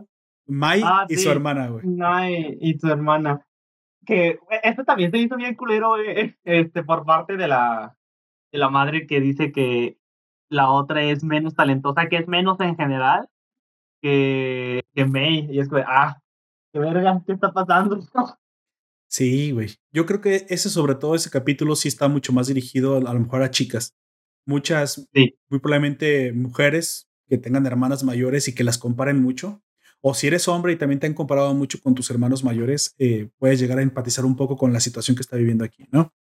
Tenemos a Mai, una hermana mayor, que aunque no sean de la misma madre, pues son hermanastras, pero se han llevado muy bien desde chicas. Y a Nodoka, una chica que todo el tiempo quiso ser como su hermana mayor, pero la verdad es que no es una talentosísima eh, actriz nata, güey. Pero no tienes por qué ser una talentosísima actriz nata. May en algún momento le dice, tú tienes que ser tú, no tienes que ser yo. Aquí el problema es que a veces nuestros papás, pues, no se miden las palabras y no saben el, daño que pueden llegar a hacer. Afortunadamente, es, es, yo no me identifiqué mucho porque Poca responsabilidad no me pasó de, crianza. Esto no, esto no me pasó a mí. Si bien nos comparaban los, todos los tres hermanos que somos en la casa, todos tuvimos nuestros logros similares, más o menos al mismo nivel académico, todos salimos con, con el mismo talento más o menos, así que casi no hubo problema, güey. Pero sí puedo, sí puedo entender el, el cómo se siente los celos de hermano a hermano, porque nuestras diferencias, si bien no fueron por comparación de talento, sí fueron por predilección de, de, de cariño, güey. Y hasta el día de hoy le reclamo a mi mamá, a mi hermana la más chica, a ella la, la has querido más que a ninguno de nosotros. Me dice mi mamá, no, no, los quiero todos iguales. Eso no es cierto. Eso no es cierto. Yo también soy papá, no los quieres todos iguales. Pero obviamente no me traumó por eso, pero es que obvio que es la más chica y aparte es la que más la sigue y tú, pues, es obvio. Entonces, yo nomás a veces la jodo diciéndole, a ella la quieres más, a ella la procuras más, a ella es la, la primera que, uy, la super cuidas, la super proteges más a ella. Bueno, al grado, al grado amigo, que la primera vez que mi hermana, la más chica, usó un, un camión, un colectivo, güey, acá como los pobres, güey. Porque yo todo el tiempo anduve en colectivo, yo, yo fui de, pásale un pasaje, por favor, al chofe, bajo en Valderas. Bueno, no es cierto, yo no viví en el México DF, pero supongo que así pudo haber sido. Pero aquí en mi ciudad también fue así, y también en la universidad anduve mucho en camión, hasta antes de traer automóvil propio. Este, pues sí, es un rato andar en camión, es un rato aprenderte el transporte público con una pinche mochila que pega pesa 300 ciudad, Como tú que te fuiste, que te fuiste de la ciudad de la que colindamos tú y yo, vamos a decirlo así, cuando tú te fueras a otra ciudad es todavía más cabrón. Porque más cabrón, güey. No, conoces. Güey, yo tenía que caminar casi todos los días como un kilómetro y medio a la parada, luego que me dejara, yo que sé, otro kilómetro a la escuela, güey. Sí, la, sí la, hoy digo, lo recuerdo con cariño, pero sí está cabrón en su momento. Y luego te sientes como Eren, güey, con la pinche piedrota, porque la mochila dices, güey, sea, ya después evolucionaron las cosas. En, la universidad ya ni libretas traía, que no traía la por laptop y cosas así, ¿no? Pero en su momento sí fue difícil. Para mí. pero eh, también la inseguridad está cabrona porque eh, Eso sí. dices, nah, ya no voy a llevar nada, ya no llevo peso, nomás me llevo mi computadora. Luego te das cuenta de que vives en México y que podrías regresar sin computadora. Sí, eso puede pasar. La vida es un riesgo. Bueno, curiosamente por eso, mi hermana, la más chica, no conoció un colectivo, güey. Un, autobús, un microbús colectivo, no lo conoció, una guagua, no lo conoció hasta los 15 años, güey. No mames. Mi mamá, desde que yo tengo memoria, hasta los 15, güey. ¿Y sabes por qué lo conoció? Ya a los, güey, ya a los 10 años ya me iba en camión solo. ¿10? ¿Por qué tan viejo, amigo? te digo que no, mejor ni te digo cuándo me, a, a qué hora me enviaban, porque vas a decir que no me querían, güey. Mi esposo todavía me molesta diciendo, quieren que te perdieras, es por eso. No quieren que volvieras a la casa. Güey, yo sí llegué, yo la primera vez que me subía a los 10 años, yo sí me, yo sí me perdí, güey. Ah, no, creo que tenía la misma edad. Oye, ¿en qué edad tienes cuando estás en cuarto de primaria, amigo? ¿10 años? 10 años, ¿verdad? Mm, más o menos 10, entre 10 y 11. La primera vez que yo tuve que irme solo en colectivo fue a los 10 años también. Exactamente, güey. Exactamente. A la ciudad, porque aparte, yo no vivo en una ciudad, güey. Yo vivo en una, zona rural, güey. Así como, como indígena huichol, El área limítrofe, vamos a decir, de, la, de, de una ciudad. No dijeras entre la misma ciudad. No, no, no, no, güey. Yo me tenía que ir de la zona rural a la ciudad solo y volver, güey. De 10 años. Yo le digo a mi mamá, oye, mamá, ¿por qué, sí, ¿por qué no me llamabas en el camión aunque sea me hubieras llevado? ¿No te preocupaba lo que me pasara? Yo casi estaba como pensando, ¿no me querías? Y mi mamá me decía, no, no, no, es que tú eres niño, eres niño bragado, es que eres un niño callejero, le sabías a eso y yo. Pues, pues espero que sea eso, ¿eh? espero que... No, Quiero que sea eso, jefa, porque si no, no se pase de lanza. Sí, güey. Esa serie, eh, güey, aquí es como Sigmund Freud, ¿no? Cuéntame, ¿cuál era tu relación con tu madre? Y yo, pues verá, doctor. Ya, ya, ya no quiero pensar en eso. Ok, entonces, obviamente, este, este fue el con el que menos me sentí identificado, las hermanas que cambian de cuerpo, por lo mismo de que pues, esto no me pasó a mí, pero también estuvo bastante padre, ¿no? Pasamos al penúltimo, bueno, al que da el cierre al, al arco de la primera temporada, o mejor dicho, nada más a la primera temporada, porque todavía no se cierra ningún arco aquí importante. La primera temporada acaba con la, mm, digamos, con el protagonismo del evento que envuelve a, la hermana, güey. A la hermana ya le había sucedido algo muy extraño, ¿no? Nos contó el protagonista que un, un buen día simplemente llegó toda golpeada, con cortes, como si fuera emo, como si le hubieran asaltado o, o ultrajado o algo peor, pero que no recordaba que hubiera sucedido nada, güey, que simplemente le había pasado. Y no solamente eso, había olvidado todos sus recuerdos y había entrado en una amnesia total, al grado de que simplemente se convirtió en una persona diferente.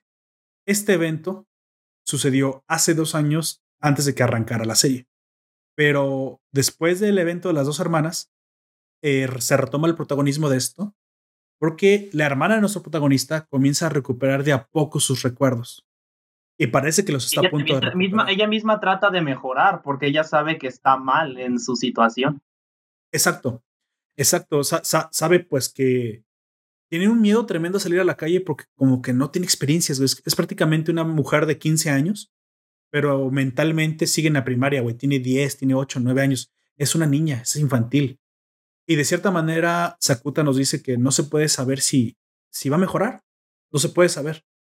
Entonces, lo único que está en sus manos es ayudarle a salir adelante, ayudarle a reincorporarse a este nuevo mundo y ya no seguir estando simplemente. Vivimos en una sociedad. Vivimos en una sociedad. Exactamente. Y bueno, y si en algún momento te tienes que, te tienes que salir a la calle a exponerte, qué mejor que Japón, güey, porque pues Japón es literalmente el país más seguro del mundo, güey. Uno de los más seguros que hay, sí. Prácticamente no hay nada mal. Imagínate, eh, entendería todo ese eh, el miedo de una manera un poco más extrema si estuviese de este lado del charco. En cualquier parte de este lado del charco, porque incluso en Europa es un poco más seguro. Güey. Claro, o sea, definitivamente si en algún lado tienes que salir a la calle a exponerte, Shinji, para poder vivir, que sea en Japón, güey.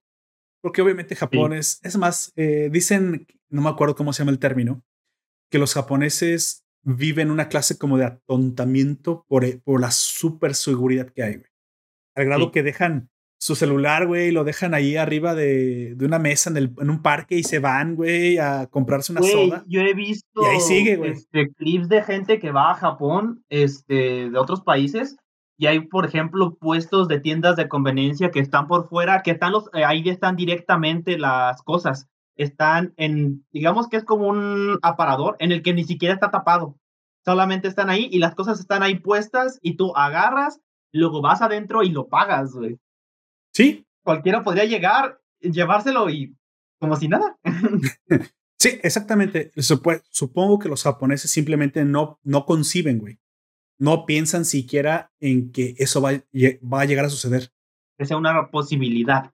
Exactamente. No creo que piensen en la posibilidad de que alguien vaya a robarse la mercancía. Entonces eso te habla del nivel de confianza que estos cabrones han desarrollado. Eh, o mejor dicho, pues, o, o, el nivel de poca malicia güey, que tienen. Porque definitivamente eso yo no lo haría ni siquiera aquí en nuestra ciudad, que es una ciudad más pequeña. Ya no se diga en la Ciudad de México, güey, una ciudad grande. Yo no lo haría, güey. Por muy zona fifi o muy zona rica o muy zona de, de gente, de gente supuestamente educada. De gente bien. De gente bien. yo no lo haría, güey. O sea, puedo entender que en ciertos contextos se puede hacer. Dentro de alguna universidad, tal vez si la universidad es de muy alto prestigio, en un grupo de... pero aún así... Y aunque sean... Eh, y al decir eso, no nos referimos a universidades pagas. No, no, no, no, no eh, tiene que tener buena seguridad y todo eso para que no pase. Porque yo en la prepa, yo estuve en una prepa de paga. Lo demás fue público, pero hasta la prepa yo estuve en una de paga. eh, uno de mis compañeros le robó el teléfono a otra de mis compañeras prácticamente enfrente de todos, güey. Eh, estábamos, estábamos en el salón platicando y todos estábamos adentro del salón. El vato no sé cómo lo hizo, la neta. Eso es como de que, wow, qué habilidad, supongo.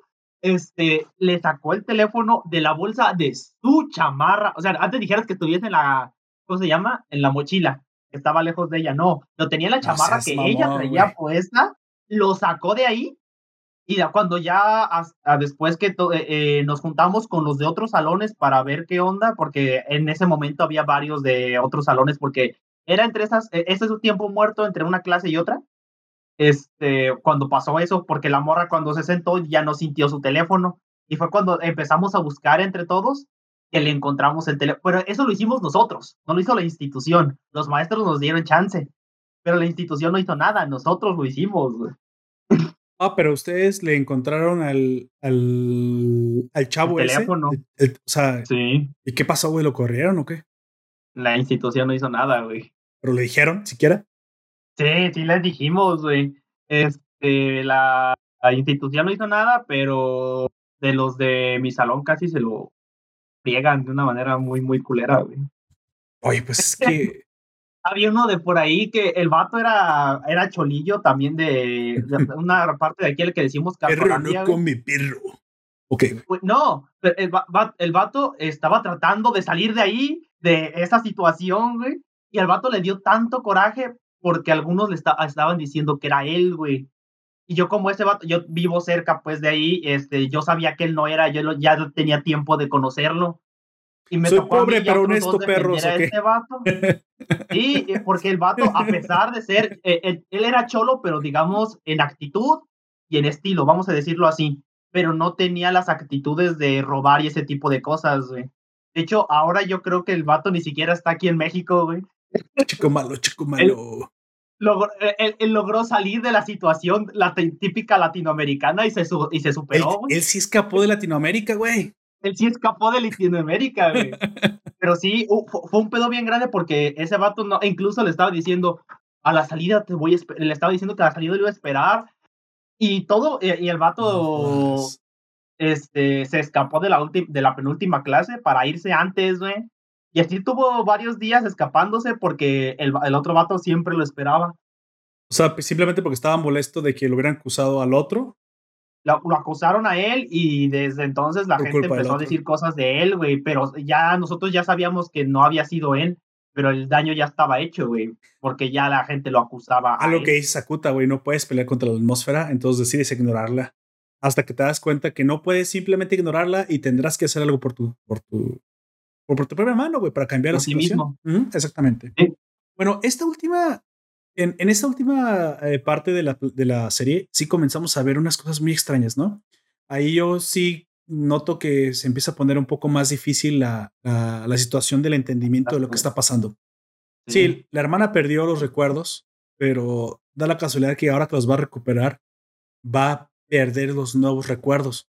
Yo no sé cómo funciona la amnesia, güey. No sé, pues nunca he conocido a alguien en la vida real que tenga amnesia. Pero para mí tener amnesia es simplemente recordar lo que no recordabas de tu pasado. ¿Por qué tendría que sobreescribir eso? Depende, güey. Depende del nivel de trauma. Este, porque hay veces que esa amnesia, no, eh, como en este caso, no es amnesia solamente de olvidar, porque si es solamente de olvidar, sigues teniendo ciertas actitudes que son muy tuyas, sigues siendo tú. En este caso fue un, vamos a decirle, un separamiento de tu mente y, era como si fuera una persona completamente distinta. Güey. Ah, ok, en este caso era porque ella había creado una personalidad para protegerse, ¿no? De cierta manera podemos decir eso. Y es por eso que lo que vivió esa otra personalidad, lo que hizo esa otra personalidad, se va a ir porque no era ella. Sí, esto definitivamente devasta a Sakuta y precisamente en el momento que su hermana pues recupera la, la memoria, él se ve, él, él, hasta llora porque de cierta manera murió alguien para él. Esta nueva persona se que tenía abrumado de una manera muy, muy extrema. Si quieres, solo tenía dos años de vida pero él había construido un montón de recuerdos y había logrado, de hecho, de cierta manera, crear una de nueva, güey, que murió para ser reemplazado por la otra. Pues dirás, pues bueno, al fin y al cabo es su hermana. Pues sí, pero no creo que esté triste porque recuperó a su otra hermana, güey. Creo que está triste porque perdió la que él conocía. Sí, la que a la que se acostumbró ¿no? a convivir, sí. Eh, eh, a mí se me hizo extraño y se me sigue haciendo un poco extraño que se ponga al punto de llorar. O sea, entiendo la nostalgia y un poco tristeza de perder todos esos recuerdos, pero al punto de llorar a mí se me hace un poco todavía más raro, güey. Este, pero también en parte lo entiendo, güey. Al final esto es lo que a ella le sucedió. A ella, a ella fue una de las primeras personas que le sucedió esto del, del síndrome de la pubertad cuando creo que la acosaron por redes sociales y eso, hizo, eso terminó volviendo el daño real en su cuerpo y aparte creando una personalidad nueva, ¿no? Para resistirse. Pero ya que la nueva personalidad había trabajado para, para salir a la calle, parece ser que esta nueva confianza hizo que pudiera volver la anterior, sacrificando así pues la existencia de la nueva. Que de hecho la nueva estaba de acuerdo con que esto pasara, porque de cierta manera sentía que usurpaba un lugar que no le pertenecía, ¿no? Que era el del antiguo. Que no era suyo. De la antigua Kaede, que era la, la hermana de Susagawa. Bueno, aquí finaliza lo que muy podríamente podría, podríamos llamar la primera temporada, que son los primeros 13 episodios de, de Bonnie, Bonnie Girl Senpai. Pero la película, como dije, tiene una continuación em, casi que estilo que sí es, una película, pero podrían ser un par de ovas por la, por la conexión tan continua que tiene con la serie, güey. Solo porque la serie no pudo ser, ser de más capítulos, pero literalmente la película es una continuación. Ni siquiera es una historia alterna o una historia extraordinaria, no. Se siente como la continuación de lo que había estado sucediendo. Y para, para entender la película, esto no lo trataré de spoiler tanto porque eh, se puede resumir prácticamente como si fuera otro mini arco. Nada más diré que, lo que una de las cosas que más me sorprendió, que más me gustó y que precisamente le da esta sensación de, de, ciencia ficción, aunque también la complejidad que tiene porque puedes incluso perderte. Yo no, yo no lo entendí muy bien, me cago en ciertos hoyos argumentales. El hecho de que Sakuta nos dice que las rajadas que tiene en el pecho, que muy probablemente pensarías que tenían que ver con la hermana, no tienen nada que ver con la hermana, güey. Nada que ver. Las rajadas que tiene él en el pecho solo son causadas por su encuentro con una persona bien específica, güey. Cada vez que está cerca de esta persona, esas rajadas le empiezan a doler, güey. Es como cuando tú te encuentras con tu, ex con su nuevo novio. No están todo el tiempo. Y te duele. Eh, lo mismo, güey. Lo mismo, pero sin el ex. Exactamente. ah, no sé, güey. No sé por qué traigo esos ejemplos tan extraños. Entonces, hay una chica que se llama Shoko. Sakuta nos cuenta que cuando él estaba en primero de prepa, no es cierto, en tercero de secundaria, incluso para pasar a la prepa, eh, o sea, lo que es para de tener 15 años, no, 14 años para pasar a los 15 años. No, no, no, ¿a qué horas? 17, 14, sí, 14 para pasar a los 15 más o menos. Uno ya está grande, güey, a a esa edad. Se encontró con una situación muy estresante en su vida, que fue lo que le pasó a su hermana. La pérdida de la memoria y la aparición de sus heridas. Esto lo puso en una situación muy límite y terminó provocando que, que un día simplemente por estrés también apareciera con esas rajadas. Nadie le creyó por, por, el, por eso. Todo el mundo lo acusó de delincuente, bla, bla, bla, bla, bla, y se aisló. Y que había mandado a tres tipos al hospital, güey. Exactamente. Entonces un día en la playa se encuentra una chica que se llama Shoko, Shoko Makinohara, y Shoko simplemente le dice, pues prácticamente lo, lo, lo escucha, se vuelve como su novia, se vuelve su primer amor, amor de verano, amor de estudiante. Amor de estudiante. Este le dice que ese tipo de cosas pasan, pero que él trate de ser una mejor persona cada día, que no le dé tanta importancia a eso, porque pues prácticamente de esta vida no se sale vivo. Que, que la verdad es que está ahí para él, bla, un montón de cosas, güey. Él termina enamorándose, es a través de esta chica que él logra, logra disipar sus dudas y logra mejorar y logra obtener esta como, como conciencia estoica de me vale, güey, lo que digan, está bien, es mi vida, yo la viviré como yo quiera, yo tendré que salir de esto y si quieren no decir rumores, que los digan. ¿Sí? Que los digan. Y, eso es lo que termina sucediéndole a él. De cierta manera, este encuentro hace que era como una paradoja, güey.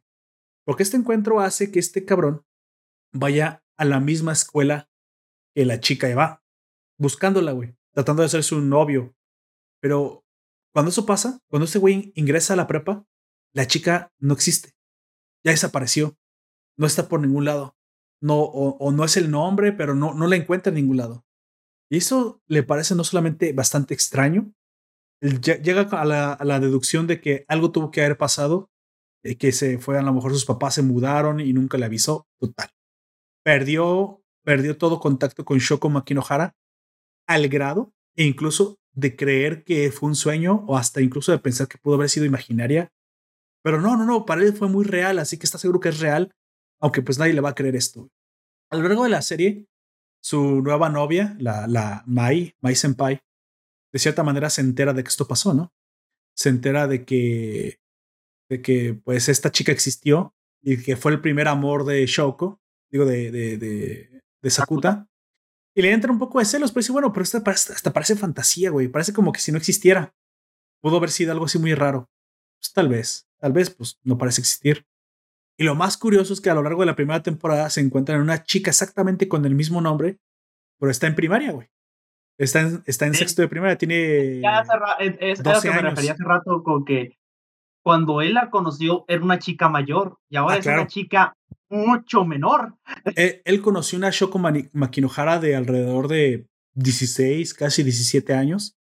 Y ahora él se encuentra a una Shoko Makinohara de 11, 12 años, una una primaria, güey, una niña de primaria que ni lo conoce y que aparte fue fortuito el evento, güey, simplemente se la encontró porque la chica estaba ahí como que con un gato, un gato callejero y él les ayudó, pero como la chica quiere tener el gato callejero, pero no puede tenerlo porque sus papás no la dejan tenerlo, él se ofreció a cuidar al gato callejero y que él, ella pueda visitar su casa. Algo bien raro, güey, este cabrón ofrece su casa a cualquiera. Entonces, esta Shoko Makinohara es cuestionada por Sakuta. Le dice, oye, yo te conocí antes, pero no es imposible. Tú tienes una hermana mayor, tu, tu mamá, una tía, un, familiar que se parezca a ti, que tenga tu nombre parecido. No, no, no, no, nadie.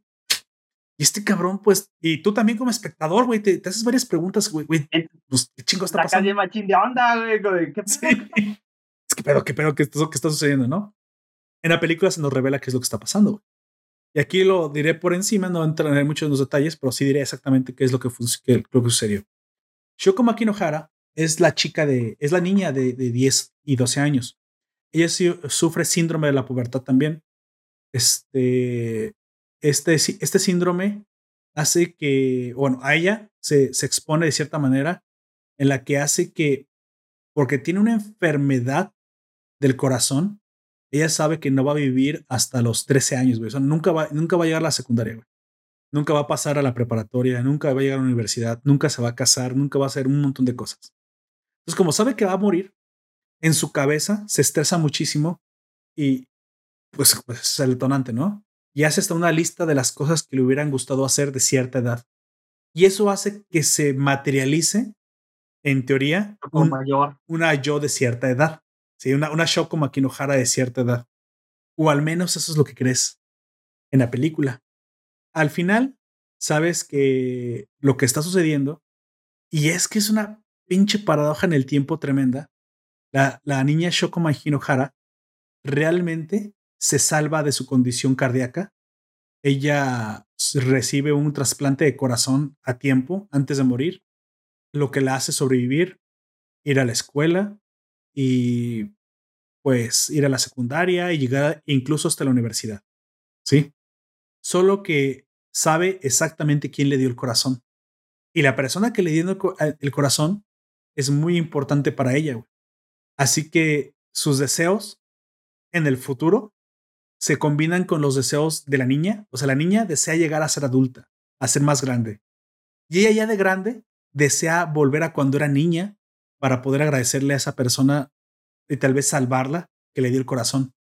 Entonces, en cierto momento, ella del futuro puede viajar al pasado justo en el momento que todavía no recibe el trasplante. Así que nuestro amigo Sakuta, lo que se encontró en la playa, no fue una materialización fantasiosa de una, de una persona, de una personalidad de la niña. No, fue la niña en el futuro. Nada más que no, no, no, le dice que ella es, ella misma del futuro.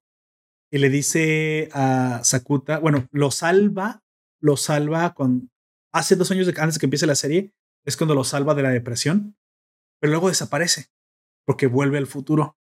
Vuelve a tu tiempo. Pero ahora, ahora que ha pasado lo de la hermana y esto ya sucedió, él vuelve a tener una depresión porque la hermana pues está muerta, güey. En teoría, pues la nueva personalidad que él tanto se esforzó en ayudar, pues murió de cierta manera y él se siente muy deprimido de nuevo. Esto hace que la otra vez Shoko Mahinohara venga del futuro a ayudarle para otra vez sacarlo de la depresión. O sea, de cierta manera le tiene un ángel guardián en el futuro, güey, que, se presenta ante él cada vez que él necesita un pañuelo de lágrimas. Pues y no es, y no es con su novia ahora, güey. esa muchacha se vuelve a aparecer. Nada más que ahora ya no parece estar en la prepa, como cuando, o en la secundaria, como cuando la conoció, sino ahora parece estar en la universidad, es más vieja. Y él se saca de onda, ok, cuando yo te conocí, tenías como 15, como 17 años, ahora tienes como 19. Ah, entonces sí cuadra. Sí, cuando entonces sí existes. Sí has existido, no estoy loco. O sea, qué chingados, qué curioso. O sea, sí existes, morra. Y le dice, sí, sí existo. Y no solamente sí existo, sino que, pues sí, me conociste hace dos años. Ah, güey, pues todo cuadra, ¿no? Simplemente es una persona idéntica a la niña. ¿Quién sabe qué chingos pasó? Pues claro, es la niña del futuro.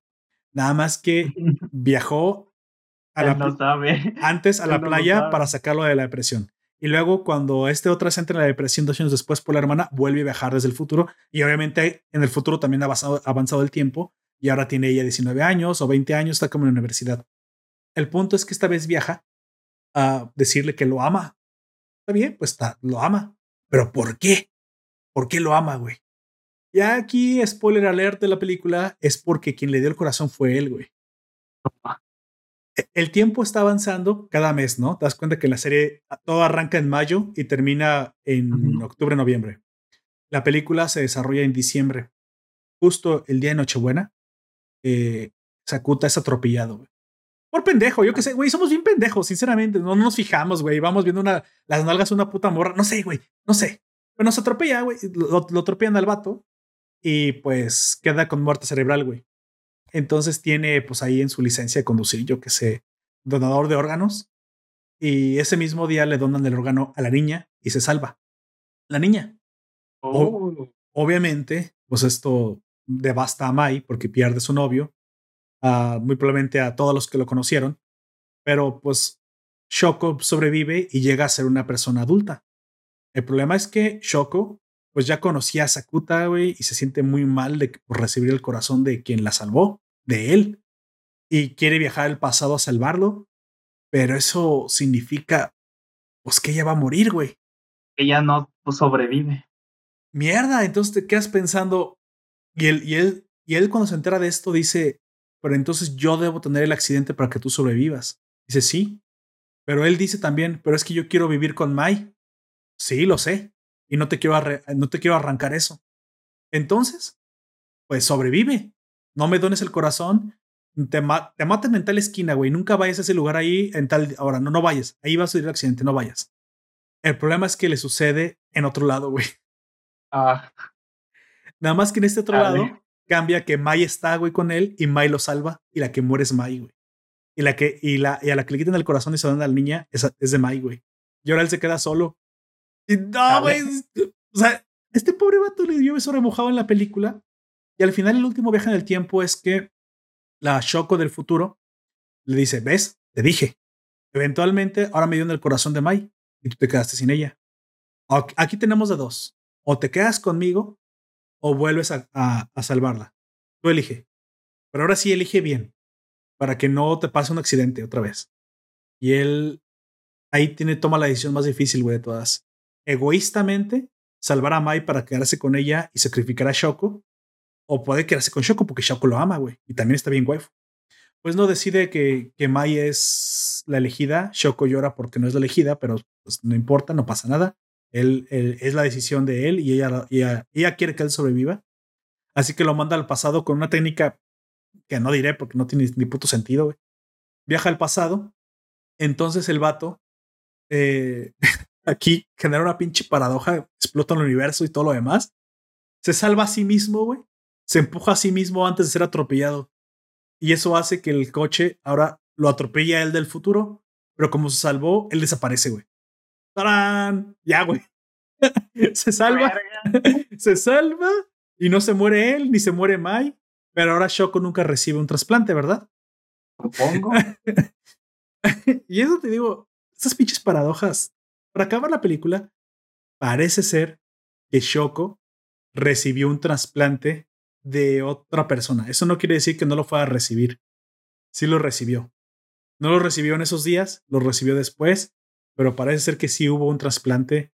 Si quieres, si quieres el pendejo del coche que se mata. Ah, ese, güey. Ese, ese, a random, persona random. E-, ese culero. Ese culero. Ese culero. Entonces, entonces, no sé, güey. Pero se salva la morra y se lo dan.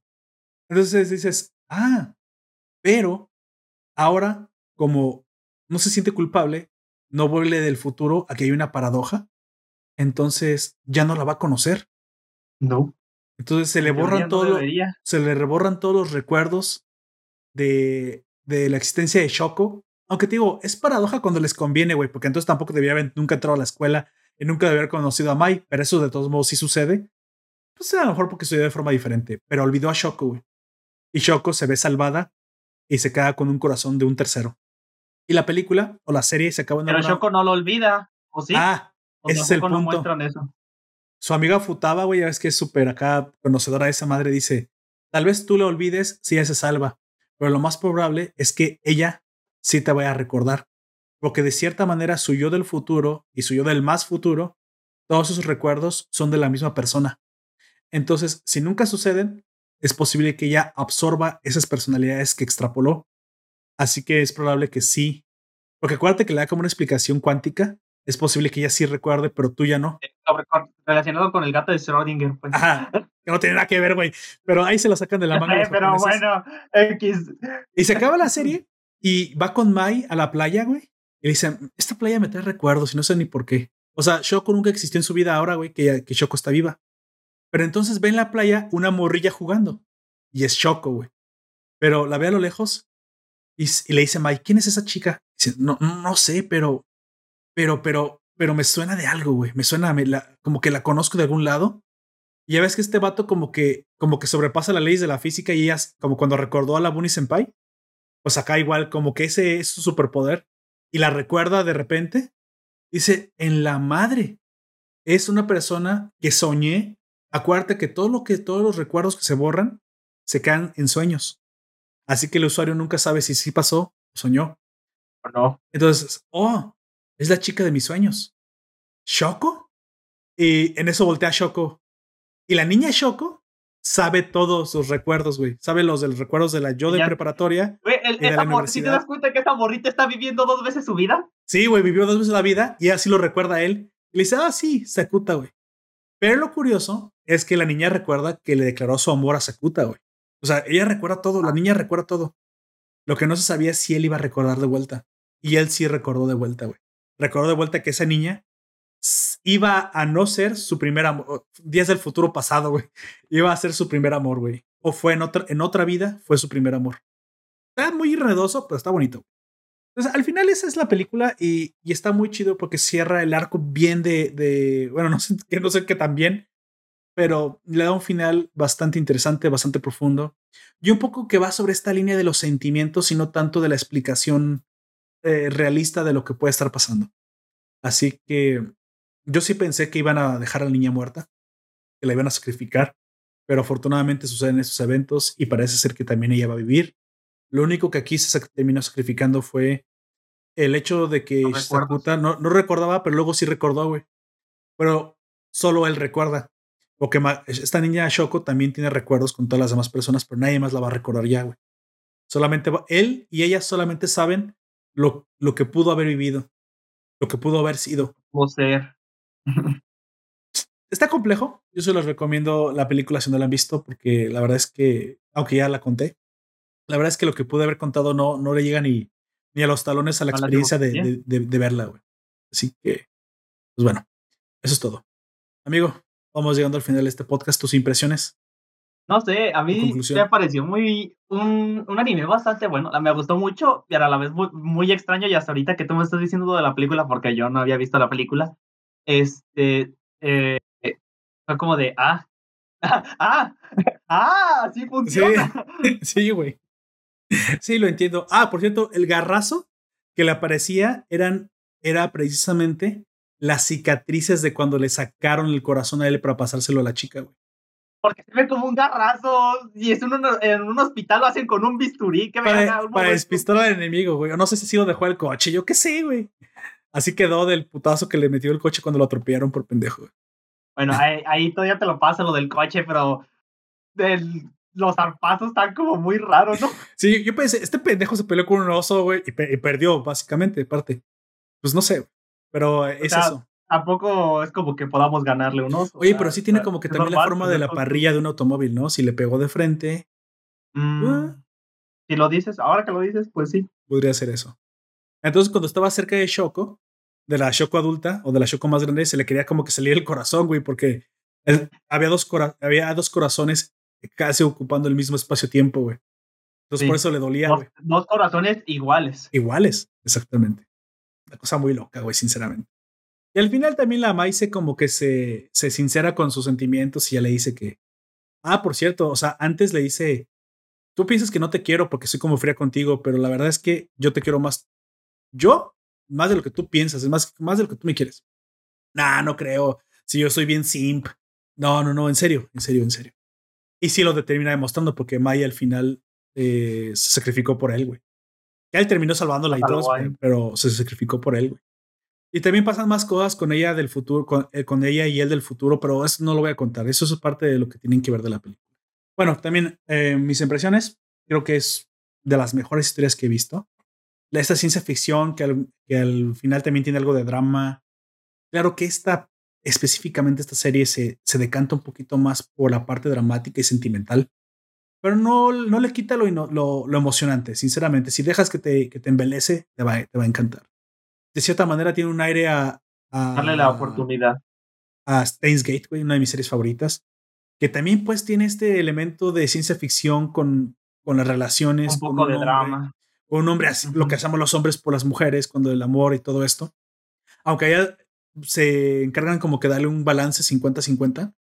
O si quieres, incluso a veces se carga más sobre el lado de la ciencia ficción, sobre todo en, en Steins Gate Zero. Pero esta serie tiene esos elementos y la verdad es que eh, no son fáciles de ver. Sinceramente, a lo mejor por eso está clasificada como está. Pero si tú le das la oportunidad, si dejas que le permites que te, que te envuelva en este mundo, aunque un poco complejo, bastante, bastante interesante. Bastante interesante. Te va a gustar muchísimo. Así que, pues bueno, los tres elementos como siempre. Best of Wife del 2018, Mai, eh, Mai Sakurajima, perfecto. Un protagonista que cae bien, que a pesar de que está un poco medio soso al principio, te logras identificar bastante o de cierta manera te, sientes parte de su historia. Y tres, una, unos elementos bastante originales, aunque un poco incongruentes, de, ciencia ficción con elementos sobrenaturales. Creo que tiene una originalidad que vale la pena ver, ya que a estas alturas yo no he visto nada parecido. Cosas similares que rescatan elementos, pero nunca lo había visto usado de esta manera, ni cerca, ni cerca que lo hubieran usado de esta manera. Así que pues bueno, con eso me quedo.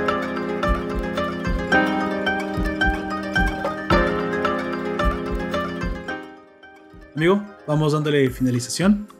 Así que, pues bueno, a todos los que nos acompañaron, gracias por estar aquí con nosotros, gracias por escucharnos, a los que nos escuchan en el formato podcast, suscríbanse al directo si, quieren, si quieren escucharnos al momento que lo grabamos, si quieren estar aquí con nosotros. A todos los que nos acompañaron, a Life Juan José, Zombie 207, gracias por haber escuchado este, este directo en Twitch. Y aquellos que no conocen la plataforma, pues se los vuelvo a repetir: www.twitch.tv diagonal Nación Poperto, y ahí nos van a encontrar haciendo directos cuando queramos y como podamos. Así que suscríbanse. Por último, amigo, por favor, despídase. Yo fui a.